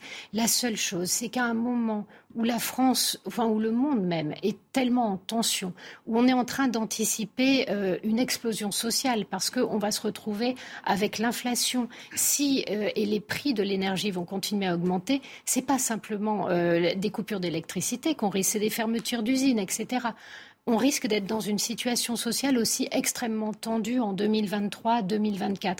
Tout cela, les politiques le savent. Il faut l'anticiper, il faut le prendre en compte. C'est peut-être pas le moment, j'allais dire, de jeter des paillettes en disant panem and circenses. Euh, on va, ils vont être en bavé, on va leur donner un petit peu de spectacle et ça va les faire rentrer chez eux. Ce que vous dites en fait pour que les choses soient claires, c'est que la France aujourd'hui est quelque part dépassée par son insécurité, par une crise sociale éventuelle qui est en train d'arriver, une crise économique qui va rendre les choses encore plus compliquées. En tout cas, elle est devant euh, d'énormes difficultés qui ne se régleront pas en jetant quelques paillettes aux yeux euh, des Français, des Parisiens et du reste du monde. Allez, il nous reste une, dizaine de minutes à présent pour euh, évoquer un, sujet là aussi extrêmement concernant pour les Français. Allons-nous manquer de gaz et d'électricité l'hiver prochain? C'est une probabilité euh, importante, reconnaît le, gouvernement, qui prépare d'ailleurs en ce moment même un plan de sobriété énergétique. Les premières pistes ont été annoncées par la ministre de la Transition euh, énergétique, Michael Dos Santos. Voici un oubli qui pourrait coûter cher à ce magasin. Pour éviter les pertes énergétiques, le gouvernement a annoncé de futurs décrets. Le but, contraindre les magasins, climatisés ou chauffés, à fermer leurs portes en été ou en hiver. Une mesure saluée par la plupart des commerçants. Si on peut euh, préserver euh, l'énergie de manière assez simple, faisons-le. Nous vendons des produits frais, donc nous mettons la clim si on ne ferme pas la porte, euh, la fraîcheur ne va pas euh, protéger nos, produits. Il y a un peu ce côté euh, amende, infantilisation qui revient assez souvent sur, depuis la, fait, la période Covid où en fait on en peut un peu plus se faire prendre pour des gamins. Pour éviter cette surconsommation, estimée à 20%, le gouvernement souhaite dans un premier temps informer les commerçants. Par la suite, il pourrait sévir avec une amende maximum de 750 euros. Reste à savoir qui appliquera cette sanction. Ma police municipale, elle, elle se consacre à la sécurité des biens et des personnes. Elle n'est pas là pour appliquer l'ensemble des décrets gouvernementaux, euh, bien évidemment, parce que sinon, vous imaginez que je n'aurais pas assez d'effectifs. Certaines villes, comme Paris ou Lyon, ont déjà pris les devants. Dès aujourd'hui, les commerçants seront contraints de fermer leurs portes pour éviter tout gaspillage énergétique. Dans la capitale, l'amende sera de 150 euros. Nessa est-ce que les mesures annoncées par le, le gouvernement vous semblent être des mesures de bon sens. Et bien évidemment, d'ailleurs, je crois que c'est assez étrange les magasins qui laisse encore aujourd'hui ouvert les portes. Alors on se demande si ça existe d'ailleurs. Ça existe. Oui, encore. Se promener dans Paris euh, euh, et dans les grandes villes pour voir que c'est euh, c'est un lieu commun. Et je pense que le gouvernement n'aurait pas, ni même la, ville de Paris juste avant, n'aurait pas pris ces, ces, décisions si ça n'existait pas. Par ailleurs, j'ai envie de dire, j'aimerais bien qu'on écoute. c'est une mesure de bon sens parce que l'enjeu climatique est là. Évidemment, il va être compliqué de vivre sans climatisation dans un monde qui se réchauffe. Mais autant l'utiliser euh, de manière parcimonieuse et intelligente. Lorsqu'on laisse les portes ouvertes, c'est tout simplement mhm. ridicule. Et quand j'entends, évidemment, c'est les polices municipales qui, dans une grande partie des cas, vont faire appliquer ces réglementations. Alors quand j'entends le maire qui dit moi ma police municipale elle est là pour euh, gérer, euh, faire euh, respecter les biens et les personnes, ça c'est le rôle de la police nationale normalement. On voit à quel point même les élus locaux que nous sommes avons complètement intégré l'inversion de la charge. et donc là pour le coup, je crois que c'est une mesure de bon sens sur laquelle tout le monde peut se mettre d'accord. Et d'ailleurs j'ai vu la, un peu la polémique enfler un peu sur les, les, les réseaux sociaux ce week-end. J'avoue que là, pour le coup, j'ai quand même du mal à comprendre où existe le clivage. On, peut espérer aussi qu'il n'y aura pas besoin de sanctions et que chacun fera preuve de, de, de civisme. C'est ce sur quoi, d'ailleurs, table le, gouvernement. C'est rêver, oui. C'est beau de rêver. Moi, je, je suis pour le rêve. Ah, vous, pensez que les, vous pensez que les Français ne voudront pas appliquer les, les mesures? Je pense sincèrement que croire qu'il suffit de délivrer une bonne information pour changer les comportements, euh, on, la vie a prouvé que ça ne marchait pas. Hmm. Donc oui, le gouvernement a raison. Il doit doit anticiper ce qui nous attend. On ne voit pas tellement comment on va pouvoir s'en sortir parce qu'on voit quel est le problème? On voit très bien que la Russie a décidé d'utiliser le gaz comme une arme de guerre. Et il a commencé à nous envoyer des premiers avertissements en soi-disant expliquant qu'il fallait euh, nettoyer euh, le, gazoduc qui, qui fournit l'Europe. En fait, ce qu'il envoie, c'est maintenant débrouillez-vous sans cela. Et il est probable qu'il va durcir tout ça dès que l'hiver va arriver. On le sait, on est obligé de l'anticiper. Quand vous êtes dépendé à 40% d'un fournisseur, vous ne le remplacez pas aisément. Donc effectivement, il va falloir passer à la sobriété énergétique. Et deuxièmement, pour passer à la sobriété énergétique, il va falloir préparer les Français dès maintenant. Et oui, avoir aussi sans doute un régime à la fois d'incitation et de sanction. C'est le rôle du gouvernement. mais les préparer à quoi précisément? Préparer les Français à quoi? Que devrons-nous faire individuellement l'hiver prochain? Est-ce qu'on va arrêter, euh, je ne sais pas moi, de, de, prendre des bains? Est-ce qu'on va arrêter euh, d'allumer la lumière euh, le soir dans notre domicile après 22 ou 23 heures? Est-ce qu'on va baisser le chauffage de 2 ou 3 degrés. Concrètement, comment est-ce que, les milliardaires vont arrêter d'utiliser leur jet pour faire Paris-Marseille D'abord, ça ne va pas être que les Français, c'est-à-dire que ça va aussi peser sur tout notre appareil productif. Il ne faut pas mm. rêver. Les entreprises aussi vont être mises à contribution. On va en parler, oui. Ça va être lourd. Mais ensuite, euh, oui, bien sûr qu'on va nous demander de faire beaucoup plus attention et qu'on amène l'intérêt à nous donner des prescriptions. De toute façon, il suffit de regarder comment vous vivez. Par exemple, euh, nos appareils sont toujours en veille.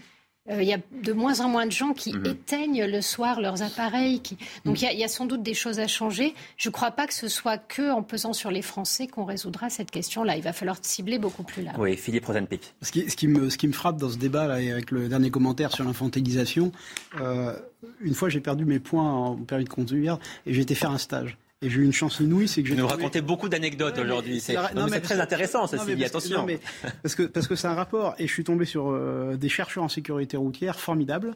Euh, et c'est très très intéressant puisqu'ils nous ont expliqué qu'en Europe, il y avait une espèce de feuilletage.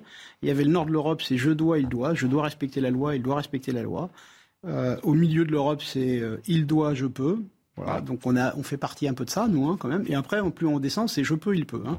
voilà. Et donc en réalité, comment on s'en sort chez nous sans un petit peu de, de réglementation coercitive euh, Je partage l'avis de, de Céline. Ça, voilà, il faut pas trop de coercition non plus, mais enfin, en tout cas, on n'échappera pas à un petit peu de, de réglementation pour obliger les gens à pas faire tout et n'importe quoi. Alors des, des, efforts seront demandés euh, aux Français pour l'hiver prochain, on l'a bien compris. L'objectif est, est, de réduire de 10% notre consommation euh, d'énergie. Des efforts aussi demandés aux entreprises La grande distribution, notamment, sera mise à, contribution avec des mesures annoncées qui sont déjà euh, concrètes, euh, des baisses de l'intensité lumineuse, l'interruption de la ventilation la nuit, la climatisation à, un niveau maximal préétabli. Michel-Édouard Leclerc s'est dit prêt ce matin à appliquer ces mesures. Oui, la grande distribution, selon lui, doit montrer l'exemple. On doit être exemplaire et donc on attaque. Euh, on, a, on va s'assurer que les portes des frigos euh, soient bien fermées. Ça veut dire aussi qu'on ne fera pas du pain et donc marcher les fours au moment où l'autorité de régulation nous dit qu'il y a un pic d'utilisation. La même chose pour le froid. Euh, ça va être plein de mesures très concrètes.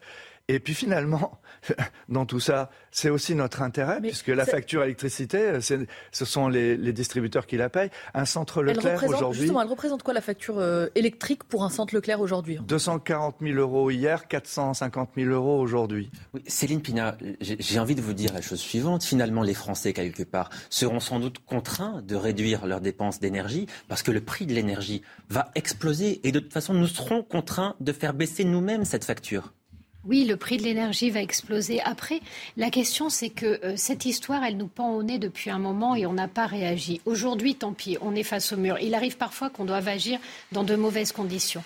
Moi, ce qui m'inquiète, c'est qu'on n'annonce rien de concret. Euh, on sait très bien qu'aujourd'hui, par exemple, EDF euh, est complètement asphyxié euh, par des parasites qui ne sont que des distributeurs d'énergie, qui n'investissent nulle part, qui ne créent aucune richesse et à qui il faut vendre très peu cher euh, l'énergie pour simuler une forme de concurrence. Quand est-ce qu'on va arrêter ces stupidités-là? Ça, ça dépend de l'État français. Quand est-ce qu'on va arrêter le marché régulé de l'énergie européen, qui est une aberration totale à laquelle personne ne comprend rien, mais dont tous les spécialistes disent qu'aujourd'hui nous amène dans le mur? Là, on est en train d'expliquer de, qu'on n'y a pas plus écolo que nous. La seule chose qu'on va refaire, c'est rouvrir des, usines à charbon. Il faudra peut-être arrêter le côté euh, on va coller trois éoliens euh, et on va résoudre le problème. C'est pas comme ça que ça va marcher. Emmanuel Macron a annoncé un plan pour le nucléaire. Et ça, c'est très bien. Et on peut dire qu'au moins, il a pris la mesure de ce qu'il fallait faire. Le seul problème, c'est que cette question du nucléaire et cette question des investissements à faire en matière d'énergie, c'est pareil. Ça fait dix ans qu'il y a des gens qui hurlent et qui s'époumonnent là-dessus et qu'on commence juste à les écouter parce qu'on vient de se prendre les murs et qu'on est en train de bouffer les briques. C'est agaçant. Sur la question énergétique, euh, il y a effectivement la question économique, la question du prix de l'énergie qui pénalise euh, un certain nombre de concitoyens par euh, son coût. en parallèle, il ne faut pas oublier la question écologique et climatique. de toute façon, la baisse de la consommation d'énergie globalement va nous être imposé par notre survie. Je me rappelle qu'on est la seule espèce euh, sur, ce, sur cette terre à s'autodétruire. Mais vous avez raison de dire que le gouvernement souhaite une réduction de 40% de nos dépenses d'énergie d'ici 2050. C'est dans 30 ans. Hein. Et, ça, c'est un impératif pour la survie de l'humanité qu'il faut bien avoir en tête dans la, la réforme de nos comportements au quotidien. Et, et les Français, et je pense que les populations de tous les pays, dans leur globalité, euh, répondront à cet enjeu de, bon sens mmh. et de survie, aussi quand ils verront que ceux qui, sont au, qui, ont le plus de capacité financière intègrent ces contraintes. Et je disais tout à l'heure, un peu pour le bon mot, la question des, jets privés des milliardaires. Oui, c'est un enjeu. Euh, de, de, voir réguler aussi ce marché qui est extrêmement consommateur. Et les déplacements sont un enjeu euh, global de toute façon pour, pour, l'ensemble de, la planète. Aux, plus pauvres, déjà les plus pauvres de notre pays ne sont pas les, les plus mobiles. Euh, mais déjà à ceux qui ont le moins, moyen, le moins de moyens et qui sont euh, obligés d'avoir de, la mobilité, de réduire leur consommation d'énergie, il faut que ceux qui consomment le plus, parce que je rappelle qu'ils consomment que les milliardaires consomment quasiment autant que la population dans sa globalité, euh, il faut qu'ils se restreignent. Et là, on voit, et c'est ça aussi qu'il faut pointer du doigt pour que les comportements changent. On a des habitudes chez une certaine partie de nos dirigeants euh, qui ne sont pas en, lien avec les besoins et les contraintes Il nous reste très peu de temps. Je, voudrais, avant qu'on se quitte, vous, vous remontrer une, image, des images qui datent de 1973 que nous avons retrouvées dans les archives de, de l'INA et qui montrent très clairement que ce n'est pas la première fois que les Français vont devoir faire attention à leur consommation. On était là en 1973 euh, en, en plein choc pétrolier. Regardez. Sans transition, nous voici à la fin de l'année 1973, en novembre, époque à laquelle Paris la nuit était encore pour tout le monde le Paris des enseignes lumineuses, des cabarets et des vitrines. C'était un Paris qui s'amusait. Aujourd'hui, à la suite des restrictions gouvernementales, nos magasins parisiens ne laissent plus brûler la nuit que le nombre de lumières indispensables. Voilà, donc on, voit que la France a, déjà connu ce, type d'événement, les Français contraints de réduire leur consommation. La différence, et vous l'avez rappelé, c'est que cette fois, il n'y aura pas de retour en arrière. Le changement, euh, il va s'inscrire dans le temps et il est définitif. Hein. Mais de toute façon, euh, il est rare qu'une espèce, et que l'espèce humaine particulièrement, ait changé sans qu'elle y soit obligée. Euh, souvent, c'est vrai qu'on aimerait bien anticiper. Donc quelque part, vous dites que c'est une opportunité. Mais faisons, je dis faisons-en une opportunité plutôt que euh, se morfondre et agresser le gouvernement qui, là, pour le coup, euh, fait ce qu'il a à faire. Eh bien, merci à vous trois d'être venus euh, débattre aujourd'hui sur le plateau de Midi News. Vous restez avec nous. Dans quelques instants, j'accueille de nouveaux invités pour la suite de nos débats. Je vous rappelle que nous sommes ensemble jusqu'à 14h. À tout de suite. De retour en direct sur euh, CNews dans Midi News. Dans un instant, la suite de nos débats, juste après l'essentiel de l'actualité. Bonjour Audrey Berthaud. Bonjour Johan. Le pape François en visite au Canada pour un pèlerinage pénitentiel. Il doit renouveler ses excuses pour le rôle de l'Église dans le drame des pensionnats pour autochtones qui a fait 6000 morts entre la fin du 19e et les années 90. Un geste attendu depuis des années dans le pays. Pour plus de 7 Français sur 10, la justice fonctionne mal. C'est le résultat d'un sondage IFOP pour le journal du dimanche. Près de trois quarts des personnes interrogées, donc, elles n'étaient que 63% il y a 5 ans avant l'arrivée au pouvoir d'Emmanuel Macron a porté ce jugement. Et puis 5 ans plus tard, Kevin Meyer a été sacré champion du monde du décathlon pour la deuxième fois. À 30 ans, il entre dans le club des athlètes français, double champion du monde en individuel, aux côtés de la légende Marie-Josée Pérec et de Eunice Barber. Merci beaucoup Audrey. On vous retrouve dans une demi-heure pour un point complet sur l'actualité. De retour donc en direct euh, avec nos débatteurs qui nous ont rejoints sur ce plateau. J'accueille Jean Messia, bonjour. Vous êtes président de l'Institut euh, Apollon. Paul Vanier, bonjour. Bonjour. Vous êtes conseiller régional La France Insoumise d'Île-de-France. Et puis député également, pardon. Et puis Thomas Scarpellini, vous êtes bonjour. juriste. Bonjour, merci d'être euh, avec nous. on commence avec cette question. Y a-t-il plus de violence et de délinquance dans les villes dirigées par les écologistes. La question peut paraître étrange, mais elle est clairement posée par les opposants à ces municipalités vertes. Lyon et Grenoble sont euh, aujourd'hui montrées du doigt alors qu'elles font régulièrement la une de l'actualité pour des actes de euh, délinquance. Mathieu Devez, Thibault Marcheteau. À Grenoble ce jeudi, une commerçante dit avoir été agressée et avoir vu son magasin pillé par une bande d'individus. Des agressions devenues trop fréquentes selon l'opposition, qui dénonce l'inaction du maire écologiste. Grenoble est devenue la première ville de France pour les agressions violentes et les vols à la tire pour 1000 habitants. Quand Éric Piolle est arrivé en 2014, il a dit plus de caméras. Il a refusé bien sûr l'armement de la police municipale. Donc on a une évolution de la ville qui est euh, extrêmement difficile. Mercredi soir à Lyon, ce sont trois policiers en civil qui ont été violemment agressés par une cinquantaine d'individus. Là encore, on dénonce le laxisme des écologistes au pouvoir dans la ville. Elle a basculé euh, dans la délinquance et l'ultraviolence à partir euh, du moment où le maire de Lyon n'a plus considéré que les problèmes de sécurité étaient des problèmes euh, fondamentaux. Aujourd'hui, quand on se bat à la Kalachnikov, on s'aperçoit qu'on a franchi bien des étapes, hélas. Le maire de Lyon a réagi dans un tweet et affirme que la ville agit pour le maintien de la sécurité publique. La ville de Lyon se mobilise pour faire avancer l'enquête. Nous continuerons d'agir pour assurer la tranquillité publique dans notre ville. Cet élu écologiste de région parisienne affirme que le problème ne vient pas de la municipalité. Dans toutes les villes, quelle que soit la couleur politique, il y a des problèmes d'insécurité qu'il faut affronter. Mais je rappelle quand même que c'est l'État qui est d'abord le premier garant de la tranquillité de la sécurité publique. Les collectivités locales accompagnent. Elles accompagnent euh, en créant des polices municipales. C'est le cas dans euh, la plupart des villes dirigées par les écologistes. Deux millions de Français vivent dans une ville dont le maire est écologiste. Alors Jean Messia, il faut d'abord rappeler que la question est posée par les opposants à ces municipalités de Lyon et de Grenoble euh, notamment. Mais la question qu'ils posent est la suivante. Est-ce que les élus écologistes sont des élus qui sont laxistes vis à -vis des questions de sécurité? Bah, c'est pas qu'ils sont laxistes, c'est qu'ils ne, reconnaissent pas qu'il y a une problématique d'insécurité, tout simplement. C'est une, négation du réel euh, que vivent les Français. Et puis, vous savez, les écologistes, ils ont d'autres combats. ils sont probablement massés à la frontière en attendant que la Wehrmacht débarque, puisqu'ils luttent contre un fascisme fantasmagorique euh, qui viendrait de je ne sais où, pendant que le véritable fascisme, en tout cas des hordes de délinquants, écument les centres-villes où où ils sont élus.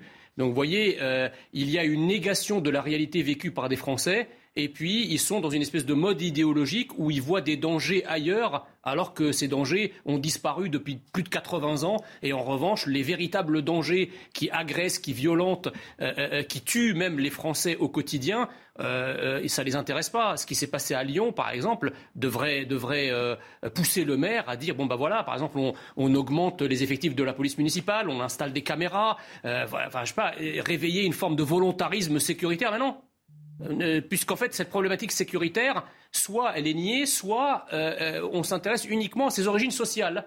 Donc, quelqu'un qui agresse le policier, c'est parce qu'il est pauvre. Quelqu'un qui viole une femme, c'est parce qu'il est pauvre. Quelqu'un qui égorge quelqu'un au coup de couteau, c'est parce qu'il est pauvre. Tout est mis sur le dos de la question sociale et de la question de la pauvreté. Et donc, évidemment, il n'y a pas. Ils considèrent que l'insécurité, c'est juste un symptôme, c'est jamais une cause en soi. Donc, ils considèrent que leur politique sociale, à elle seule, suffirait pour éradiquer l'insécurité. On voit bien que c'est du fantasme. Paul Vanier va vous répondre tout de suite. J'ai un peu préparé euh, notre émission puisque je connaissais le, thème de ce débat. J'ai quelques citations à vous lire. Maire défaillant, les violences urbaines à Fréjus prennent une dimension politique mai 2021. Fréjus, après une nuit d'émeute, un policier blessé novembre 2021. Fréjus, un homme en, possession d'une tête coupée se rend aux gendarmes janvier 2022. ce que vous voulez dire, c'est que Fréjus a un maire Rassemblement national à sa tête et donc que ça, concerne toutes les villes. Le bras droit de Marine Le Pen. Exactement, je cherche à élargir un petit peu la focale de ce débat parce que les problèmes de sécurité ou d'insécurité touchent tous les Français. Et on ne peut pas venir de façon très politicienne, rabougrie comme vous venez de le faire, euh, réduire cette question euh, à quelques euh, villes de France ah bah, et à la couleur politique des maires qui sont à leur tête. Il y a des solutions et nous défendons, nous, au contraire de ce que vous venez d'évoquer, c'est-à-dire au fait, au fond, le soin de rendre aux maires complète prérogative en la matière. Nous, nous défendons une police nationale forte, dotée de moyens conséquents pour pouvoir agir et lutter contre la délinquance sous toutes ses formes. Nous faisons par exemple la proposition de la création d'une police police nationale de proximité parce que nous considérons que c'est celle qui est la plus à même dans sa connaissance avec la population, dans le lien qu'elle peut tisser à l'échelle du quartier, à l'échelle euh, de la ville, de venir résoudre le plus grand nombre des difficultés qui ensuite peuvent dégénérer et, euh, et, conduire à des situations qui sont euh, un problème pour le quotidien des Français. Pardon, mais ça n'est pas seulement Jean Messia qui tient ce discours. Vous avez entendu Gérard Collomb, qui est un ancien élu du Parti socialiste, qui certes a rejoint Emmanuel Macron, mais qui est un élu qui a longtemps été un élu socialiste. Et l'ancien maire de Lyon qui a été battu par les écologistes et qui manifestement règle oui, mais pardon. un petit compte politicien. Alors vous pensez que, c'est seulement un règlement de compte je, ah, je, crois que ça n'est qu'un règlement de compte politicien. Je crois que ce registre d'ailleurs n'est exploité qu'à des fins politiciennes, que ce soit Jean Messia ou Gérard Collomb. Je crois que tout ça est instrumentalisé et que les questions de fond, les questions de fond la lucidité qui commanderait à changer l'entièreté de nos politiques de sécurité parce que celles-ci ont échoué. Ce sont les mêmes depuis 30 ans, vous recyclez les mêmes éléments, il faut ceci, cela. C'est la même chose depuis 30 ans. Tout ça ne marche pas. On va, la lucidité qui amènerait à tout changer, vous ne l'avez pas et Gérard Collomb ne l'a pas non plus. On va laisser la parole à Thomas Carpellini, pardon, qui est, qui est euh, avec nous euh, aussi. L'insécurité en France, ça concerne l'ensemble des territoires, où elle est quand même plus importante dans un certain nombre de villes. Et on voit, et on voit que, que Lyon est devenu la troisième ville quand même la plus dangereuse de France. Alors, si on doit faire un petit pas euh, du côté de, mon voisin, c'est que Marseille, qui est connu pour être une des plus, les, plus criminogènes, a été dirigée pendant des années et des années par un maire de droite. En effet, vous avez raison de le rappeler, la délinquance ne touche pas que certaines villes, malheureusement, elle touche toutes les villes. Je dirais que, le petit shift, le delta, demeure dans la sociologie, dans la philosophie euh, politique des élus. Les écolos refusent, refusent de prendre à bras le corps ces problématiques pourquoi?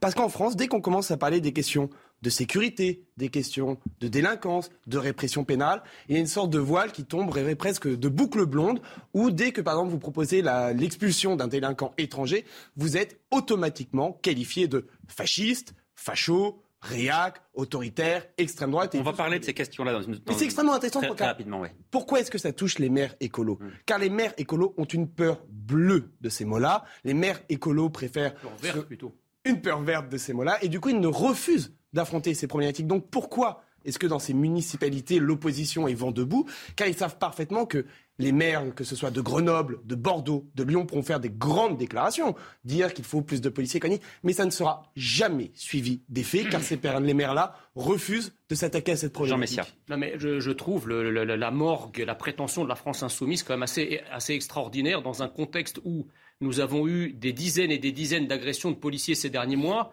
À aucun moment, euh, votre, votre guide, Jean-Luc Mélenchon, n'a fait le moindre tweet pour soutenir la police agressée. Par contre, quand vous avez des crapules qui ont agressé sauvagement des policiers, là, euh, quand, quand, vous avez des policiers qui ont, qui ont été pris en, self, en, en, défense euh, par rapport à des crapules qui voulaient les renverser, là, tout de suite, le tweet est sorti, la police tue. D'accord? Donc je trouve que votre projet, soi-disant, de police forte, etc., moi, je l'ai jamais vu nulle part, en tout cas pas dans vos propos. Voilà. Et si c'est pour faire une... Si la police non, mais la, police forte, la, police forte dont vous vous prévalez, c'est quoi? C'est une, une, police qui est désarmée et qui va jouer au badminton avec les jeunes dans les quartiers? C'est ça la police forte de la France insoumise? Excusez-moi, la situation qu'il y a en France, l'ensauvagement qu'il y a en France, quand on regarde les chiffres de l'explosion euh, des, des, violences, plus de 120 coups de couteau au quotidien, une agression au couteau au quotidien en France, on ne peut pas venir, si vous voulez, avec des projets complètement fumeux, euh, qui ne soient pas volontaristes, qui ne soient pas de, le fait de prendre le taureau par les cornes. Or, c'est ça la France insoumise, excusez-moi, Alors, on l'attend toujours. Hein. Paul Vanier vous répond tout de suite. Alors, le disque rayé de M. Messia, on l'entend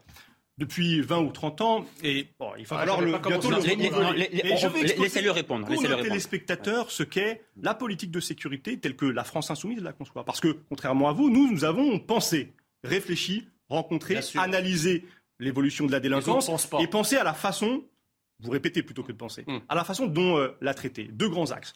D'abord, je l'ai dit, une police nationale de proximité pour les petits délits du quotidien, euh, pour euh, essayer de que la tranquillité Donc non armée.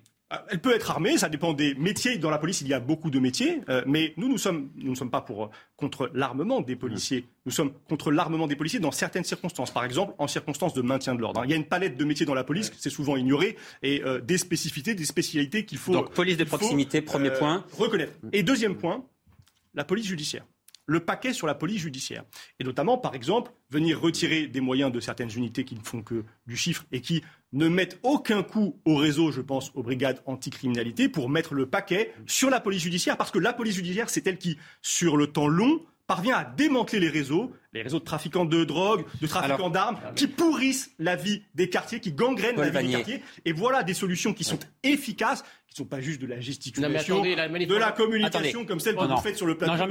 pendant, pendant, les manifestations, vous dites que les, les, policiers ne doivent pas être armés. Mais en effet. Quand vous avez des black blocs qui leur tombent dessus en avec, effet. avec des gourdins et des chaînes en fer, ils se défendent avec quoi Des barbes Eh bien, avec euh, des, euh, vous le savez d'ailleurs depuis des années ça a été fait, avant qu'on introduise des armes létales comme les grenades de désencerclement, comme les LBD, qui mutilent, qui crèvent des yeux, qui arrachent des mains et, qui peuvent tuer. Eh bien, je n'accepte pas, je n'accepte pas qu'en contexte de maintien de l'ordre, des gens risquent leur vie, risquent pour leurs yeux, risquent pour leurs mains. Le droit de manifester, Monsieur Messia, est un droit fondamental garanti par la Constitution. Et ces méthodes de, maintien de l'ordre, ces méthodes de maintien de l'ordre le remettent en cause. Euh, vous savez, ça se traite les casseurs, monsieur. Euh, d'ailleurs, d'ailleurs, les gendarmes mobiles, les CRS, pendant des années, savaient parfaitement le faire et n'avaient pas besoin de ces armes, s'il vous plaît, armes létales s'il vous plaît, on va s'il vous plaît, pardon, on va se laisser parler. Chacun va prendre la parole l'un après l'autre pour que ce soit audible pour les téléspectateurs, s'il vous plaît. Compte tenu, si vous voulez, de l'état d'ensauvagement de notre pays, où vous avez des agressions à tous les coins de rue, que vous, qualifiez, que vous qualifiez de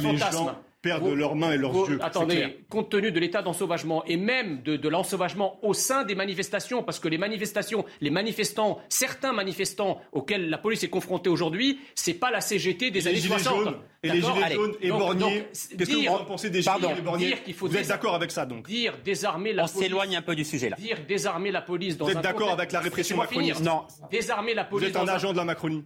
Désarmer la police dans un contexte d'ensauvagement comme comme c'est le cas aujourd'hui. Vous êtes la roue de secours de la S'il vous plaît, on va on va arrêter on va arrêter ce débat entre vous deux s'il vous plaît. Jean Messia, Jean Messia, je veux donner la parole à Thomas. Jean Messia, s'il vous plaît.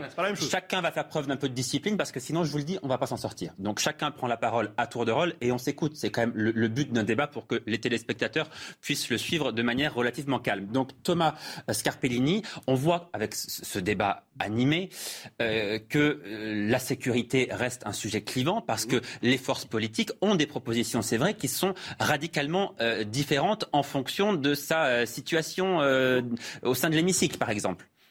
Alors, tout d'abord, moi je suis un petit peu consterné de voir à quel point on est encore capable de s'échirper sur ce genre de débat. Vous aviez accusé Jean Messia d'être dans la répétition, vous êtes dans l'incantation de grandes formules.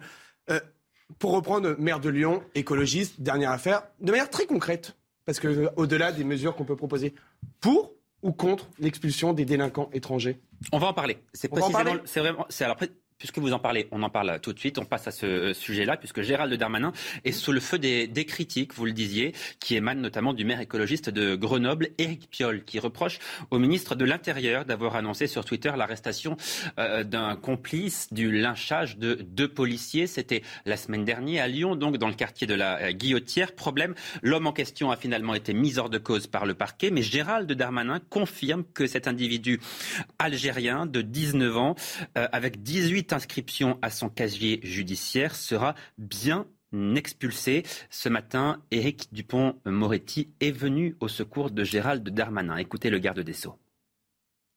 Pour expulser un étranger, dans notre pays, il y a soit l'expulsion judiciaire, après condamnation, ça s'appelle une peine complémentaire, soit une expulsion administrative. Il s'avère que cet homme, à propos duquel le parquet dit qu'il est hors de cause, cet homme a déjà été condamné à de nombreuses reprises et il fait l'objet d'une obligation de quitter le territoire français, ce qui est une décision administrative.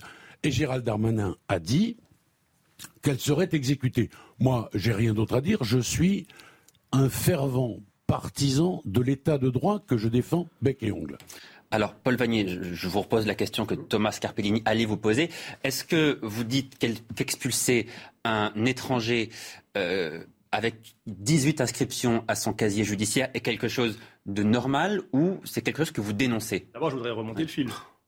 Parce que c'est une intéressante euh, opération de communication que Gérald Darmanin nous a fournie. Vous savez, il y a ce qu'on appelle, et d'ailleurs nous nous sommes opposés, les remontées d'informations au ministère de l'Intérieur. Hein. Les, services de police transmettent des informations. Bon, je ne sais pas ce qu'on a transmis à M. Darmanin. Peut-être que ce sont des syndicalistes du syndicat Alliance qui ont transmis l'équivalent d'un profil type qui paraissait le plus à même à M. Darmanin de servir sa, sa campagne de euh, communication à destination de, Pour ou contre, M. Vanier Pour ou contre M. Darmanin a raconté des histoires pour commencer. Il a euh, pointé. Mais c'est quand même un individu qui, a... 18 inscriptions à son casier judiciaire. la, question est simple, Monsieur Vanier. Mais je vais, je vais décomposer l'histoire, d'accord? Il a assez rapidement, s'il vous plaît. Je vais prendre le temps que, que, je, que, je, dois prendre parce que sinon, justement, ça fait des raccourcis et on ne comprend plus rien. Monsieur Darmanin a pointé du doigt euh, un individu qui paraissait être le coupable idéal. Il se trouve que dans notre pays, en République justement, il y a un principe qui s'appelle la séparation des pouvoirs et qu'en la matière, c'est la justice, et non pas l'autorité politique, qui dit qui est coupable ou qui est innocent. En l'occurrence, la justice a dit que concernant l'épisode pour lequel M. Darmanin pointait la culpabilité de cet homme, il n'était pas impliqué. Il est mis hors de cause, on est d'accord. Il est hors de cause. Néanmoins, c'est un M. Darmanin se rattrape pour satisfaire l'extrême droite et préparer oh, peut-être la poursuite de sa carrière politique. Il le fait en appelant à l'expulsion de cet homme. Euh, il est possible d'expulser des euh, délinquants étrangers dans notre droit.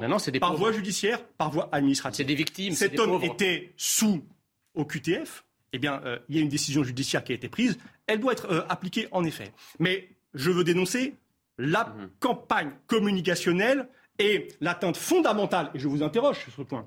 Que pensez-vous de cette atteinte à la séparation des pouvoirs? Puisque M. Darmanin, ministre, a voulu juger un homme avant que la justice se soit prononcée. Que pensez-vous, si vous êtes républicain, de ce comportement. Alors Thomas Carpellini et ensuite Jean Messia. Vous voulez une réponse ou vous voulez que je fasse l'histoire et après que j'en filme tout le monde comme venez de faire pendant une demi-heure Répondez d'abord. Allez, une, une, réponse rapide. Pour ou contre Je viens de répondre. Non, sur ce cas précis. Sur ce cas précis. Mais du coup, je vous ai posé une question. Il a répondu, il a, il a, il a appelé euh, au, respect de la loi. Bon. Au respect de la loi, encore une phrase qui veut rien dire.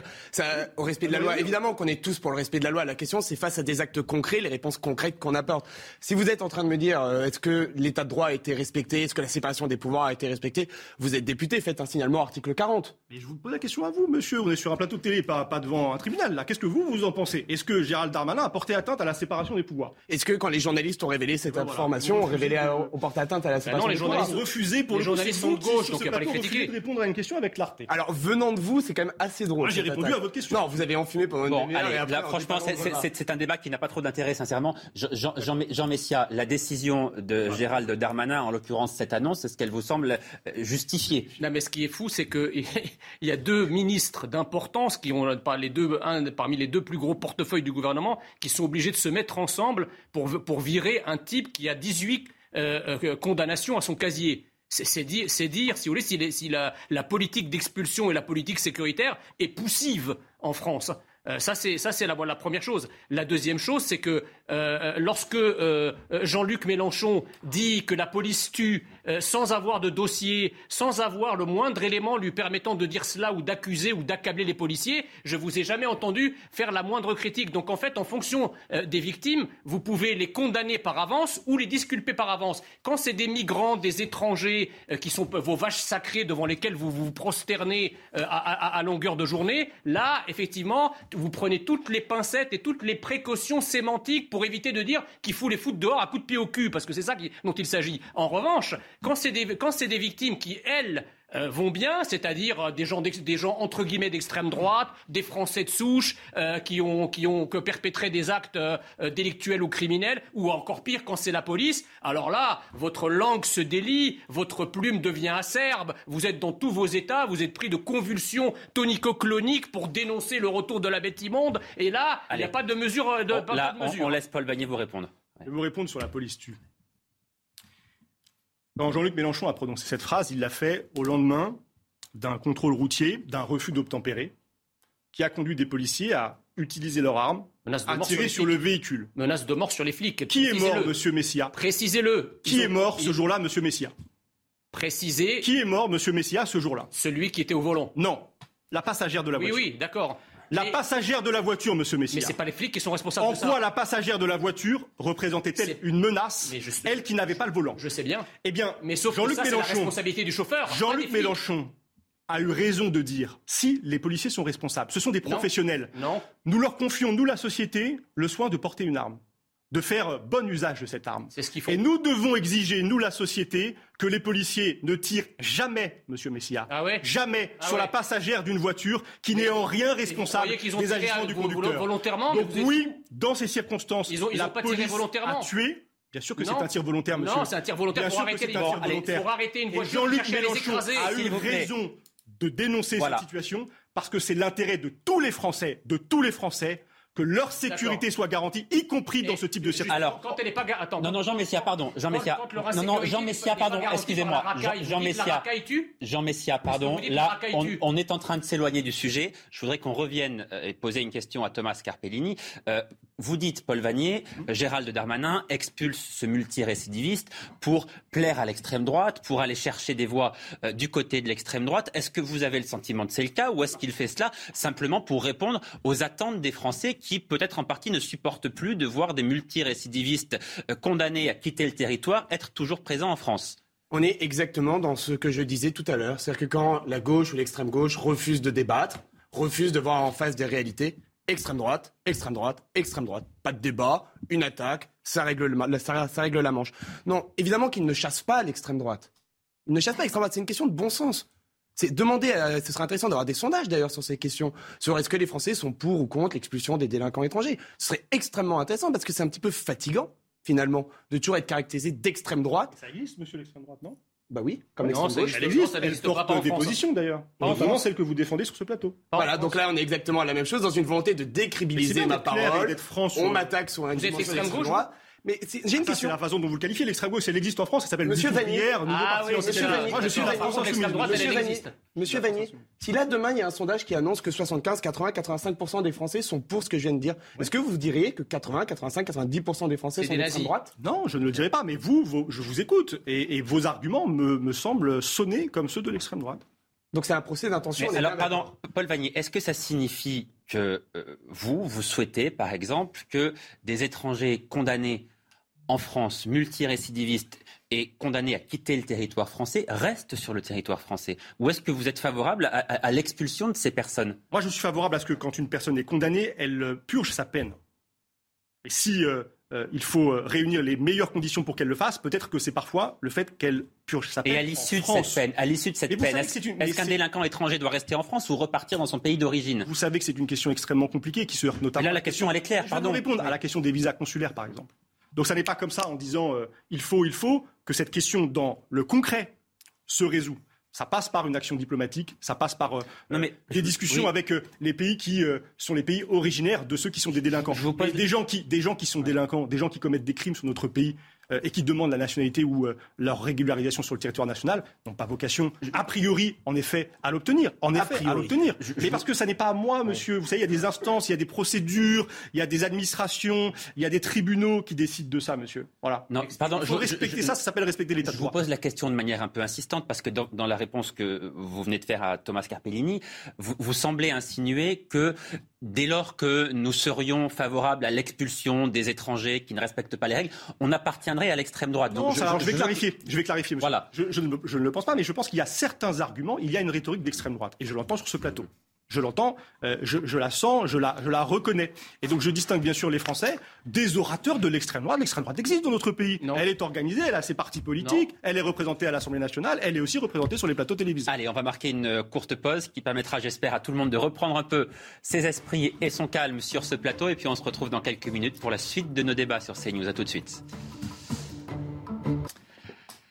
De retour en direct sur euh, CNews. Merci d'être avec nous. Nous sommes ensemble jusqu'à 14h. Dans un instant, donc, la suite de nos débats, juste après l'essentiel de l'actualité. Bonjour Audrey Berthaud. Bonjour Johan. À deux ans des JO 2024, Emmanuel Macron organise aujourd'hui une réunion de chantier avec une dizaine de ministres. L'objectif est de faire le point sur cet événement dont les défis sécuritaires et budgétaires inquiètent. La Cour des comptes a d'ailleurs rendu un rapport. Elle tire la sonnette d'alarme et juge impératif d'accélérer le pas. Alors, quels sont les enjeux sécuritaires On voit cela avec Inès Salikane. À l'approche des Jeux olympiques, Paris doit faire face à trois principales difficultés en matière de sécurité publique. Vous avez euh, une sécurité qui est liée euh, aux enjeux euh, géopolitiques parce qu'on a une situation internationale qui est complexe et donc la France en tant que telle, Paris et donc la France peut être une cible à l'international. Nous avons toujours la menace du terrorisme qui plane, qui plane quand même sur, sur Paris et sur la France et qui peut être une vraie menace en 2024 et nous avons cette insécurité au quotidien. Dans son pré-rapport, la Cour des comptes préconise d'ores et déjà de pallier une éventuelle carence d'agents de sécurité privés. Elle suggère également de pouvoir faire appel à l'armée et aux réserves opérationnelles de la police et de la gendarmerie. Elle s'inquiète aussi du déroulé de la cérémonie d'ouverture et propose de limiter la grande parade fluviale inédite sur la Seine. Et pour cause, 200 bateaux et 600 000 spectateurs sont attendus. Objectif, éviter de nouvelles scènes de chaos, à l'image de la finale de la Ligue des Champions au Stade de France. On peut le faire, il faut tirer les enseignements tant de ce qu'on a pu faire en négatif, mais aussi de ce qu'on a su bien faire, notamment autour de l'Euro 2016. Les épreuves se dérouleront en partie au château de Versailles ou en plein centre de Paris, vers la Tour Eiffel. Il manque toujours 20 000 agents privés nécessaires pour sécuriser cet événement et éviter tout débordement. Et fini euh, les courants d'air. Place à la sobriété énergétique. Le gouvernement veut contraindre tous les magasins climatisés ou chauffés à fermer leurs portes sous peine d'une amende. Une mesure effective dès aujourd'hui à Paris et à Lyon. Dans la capitale, l'amende sera de 150 euros. En Californie, regardez ces images. Un violent incendie frappe depuis vendredi une forêt. Le feu s'étend près du parc national de Yosemite et de ses euh, célèbres séquoias géants. Plus de 5000 hectares ont déjà été détruits et des milliers de personnes ont dû être évacuées. Voilà pour l'essentiel, Johan. La suite de Midi News. Audrey, on vous retrouve dans une demi-heure pour un nouveau point complet sur euh, l'actualité. Avant de poursuivre nos euh, débats, on va se rendre en Gironde à présent, où la préfète du département vient de tenir un, point presse. C'était qu'il y a quelques minutes. Le feu à la teste de bûche est désormais fixé. C'est ce qu'a dit la préfète lors de son point presse. Régine Delfour, bonjour. Vous êtes en direct de Bordeaux. Où a eu lieu ce point presse Et vous êtes, je crois, en compagnie de la préfète du département. Oui, bonjour Yohann. Oui, je suis en compagnie de la préfète. Et Madame la préfète, bonjour. Les deux feux euh, sont enfin fixés, celui de Landiras euh, depuis euh, quelques heures. Pourquoi c'est une bonne nouvelle? Bonjour. Eh bien, c'est une bonne nouvelle parce que euh, feu fixé, c'est un feu qui rassure déjà beaucoup plus. Il y a beaucoup moins de risques. Il ne bouge plus euh, de l'enceinte dans laquelle euh, il est enfermé. Et puis surtout, ça veut dire que tous les habitants qui ont dû quitter leur maison peuvent la retrouver. Le feu, donc, euh, les feux sont fixés, mais ils ne sont pas éteints. Qu'est-ce que cela signifie? Vous avez tout à fait raison de, de rappeler la nuance. Hein. Euh, fixé ne veut pas dire éteint. Je pense que ça va encore durer des semaines, avec une vigilance renforcée menée par les pompiers, mais aussi l'association de défense contre l'incendie. Il va falloir surveiller tout ce qui se passe à l'intérieur de ce périmètre de feu fixé, euh, éteindre les fumerolles, les éventuelles tentatives de reprise. Ça fait partie du travail habituel, mais là, on est sur deux feux gigantesques donc ça va prendre du temps. Alors, euh, les habitants vont pouvoir regagner leur domicile. Il y a aussi beaucoup de touristes. Est-ce qu'on peut aller sur les zones incendiées se promener? Non, bien sûr que non. Ça serait euh, vraiment de la folie. Hein. Donc j'appelle vraiment à la plus grande vigilance. Hein. Euh, les secteurs forestiers qui ont brûlé ne sont pas euh, ouverts. C'est très dangereux. le feu, surtout sur un des feux, on a vraiment une végétation compliquée. Et donc le feu peut être enterré. Il faut absolument ne pas s'approcher de ces feux. Bien sûr, il y a une surveillance par la police d'un côté, par la gendarmerie de l'autre bien sûr par nos pompiers, euh, mais attention à, toute personne qui tenterait euh, d'entrer, ce serait extrêmement dangereux. J'appelle à la plus grande vigilance. Merci beaucoup, Madame la Préfète. Alors, Yohann, oui, vous avez eu quelques explications. Les feux, donc, sont fixés mais pas éteints. Il y aura encore 130 pompiers, sapeurs-pompiers à la thèse de bûche, 320 à Landiras pour tenter, évidemment, de maîtriser s'il y a des reprises de feu. Merci beaucoup, Régine, Régine Delfour, en direct de Bordeaux. On vous retrouve évidemment tout au long de la journée sur euh, CNews pour euh, nous rappeler ces informations importantes. Le feu, donc, à l'Anduras est donc désormais fixé. Mais vous avez raison de rappeler que les pompiers restent mobilisés car ces incendies ne sont pas encore totalement euh, éteints. Retour sur le plateau de CNews. Place donc à nouveau au débat avec les invités qui sont toujours avec moi sur ce plateau. Je rappelle Jean Messia, président de l'Institut Apollon.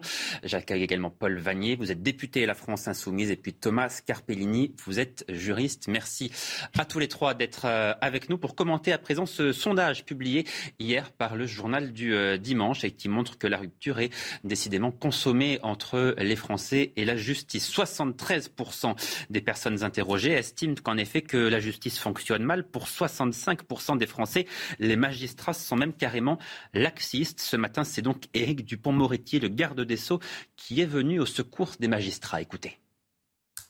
En 2000, le taux des peines fermes prononcées était de 28%. toutes les peines prononcées, 28%. En 2021, il est de 36%. C'est une hausse de presque 30% des peines fermes dans les condamnations. Deuxième chiffre, la peine de prison moyenne était en 2000 de 6 mois ferme. Tout confondu, évidemment. Hein les peines très lourdes, les peines plus légères.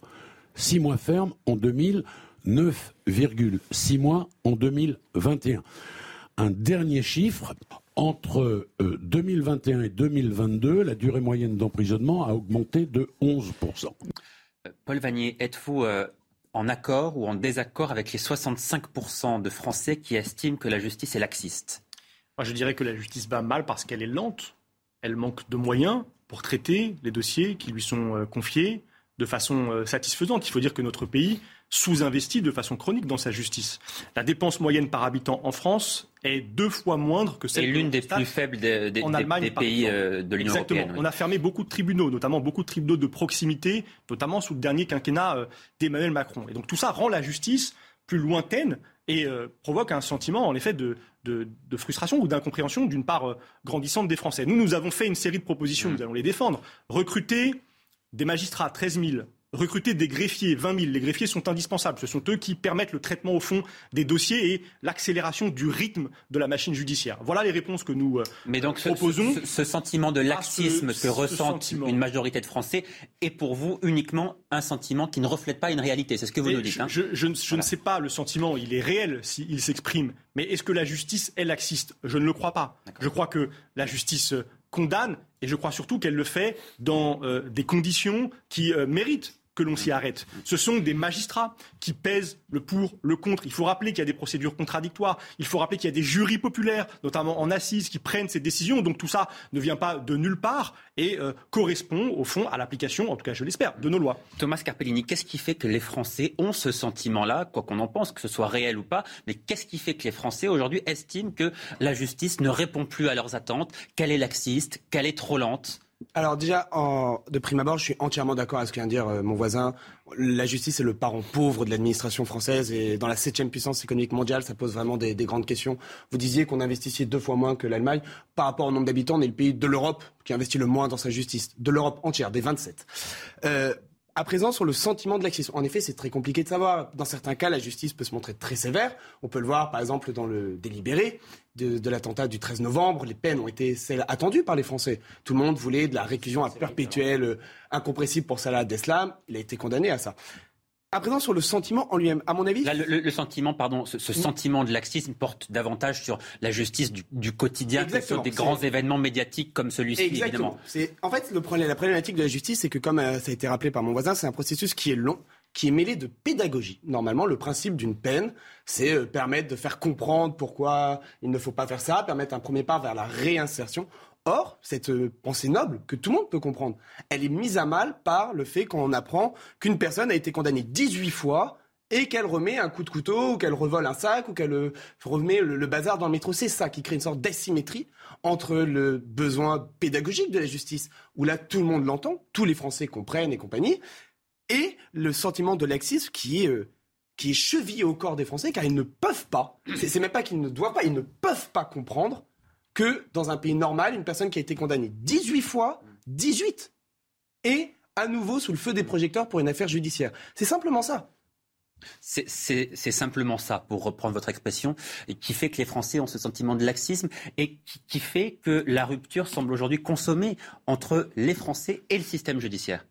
Oui, c'est vrai. D'ailleurs, les propos du ministre de, la Justice, le garde des Sceaux, euh, Éric Dupont-Moretti, sont parfaitement malhonnêtes, ou en tout cas biaisés. Les chiffres qu'il a évoqués dans, bah, ce hein. les, chiffres sont bons. Mm. Mais le problème, c'est que c'est un raisonnement toute chose égale par ailleurs. Il, il compare la situation, le prononcé des peines aujourd'hui en 2022 à, la à celle des, des années 2000, sauf que ces peines elles sont censées répondre à une situation. Or, la situation en 2022, euh, le moins qu'on puisse dire, c'est qu'elle n'est pas la même qu'en 2000. Donc, ce que vous voulez dire, c'est que s'il y a plus de condamnations aujourd'hui, c'est parce que la situation a changé, il y a plus de délinquance, plus de violence. Donc, l'ensauvagement de, de, notre pays aujourd'hui n'était pas, en tout cas son degré n'était pas le même il y a 22 ans. Donc, effectivement, si euh, la justice prononce des peines plus sévères mais euh, comment dirais-je, moins que proportionnellement au rythme d'ensauvagement de notre pays, eh bien, en relatif, la justice et le prononcé des peines euh, restera, restera modeste. je veux juste dire deux, deux éléments importants. Le premier, c'est que les 73%, c'est ça, hein, 73%, des Français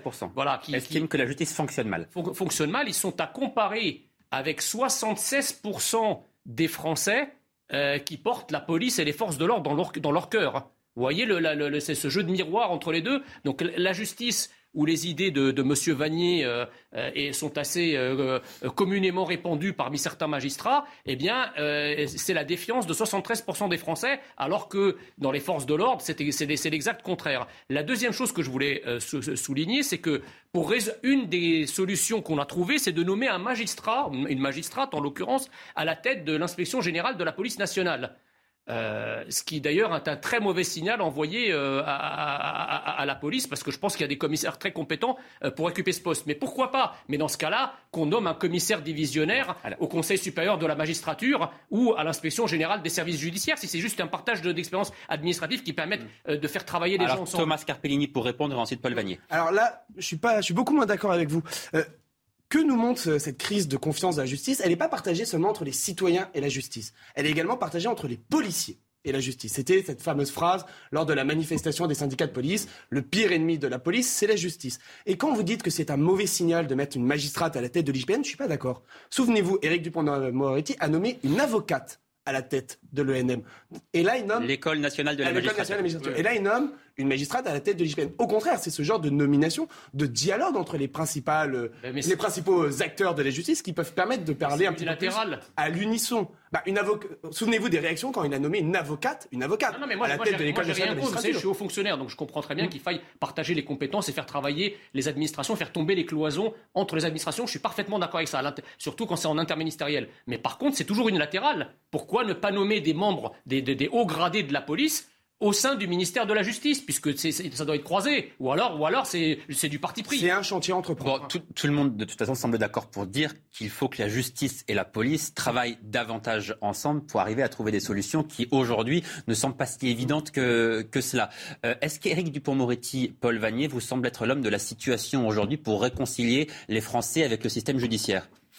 Non, parce qu'il est macroniste. Je suis désolé, je suis dans mon rôle, je suis l'opposition à ce gouvernement et les macronistes me semblent mettre en œuvre une politique qui ne répond pas aux problèmes concrets des Français, aux problèmes concrets de la justice. Ça a été dit, c'est l'exemple de, quelqu'un qui a été condamné 18 fois a été donné sur le plateau.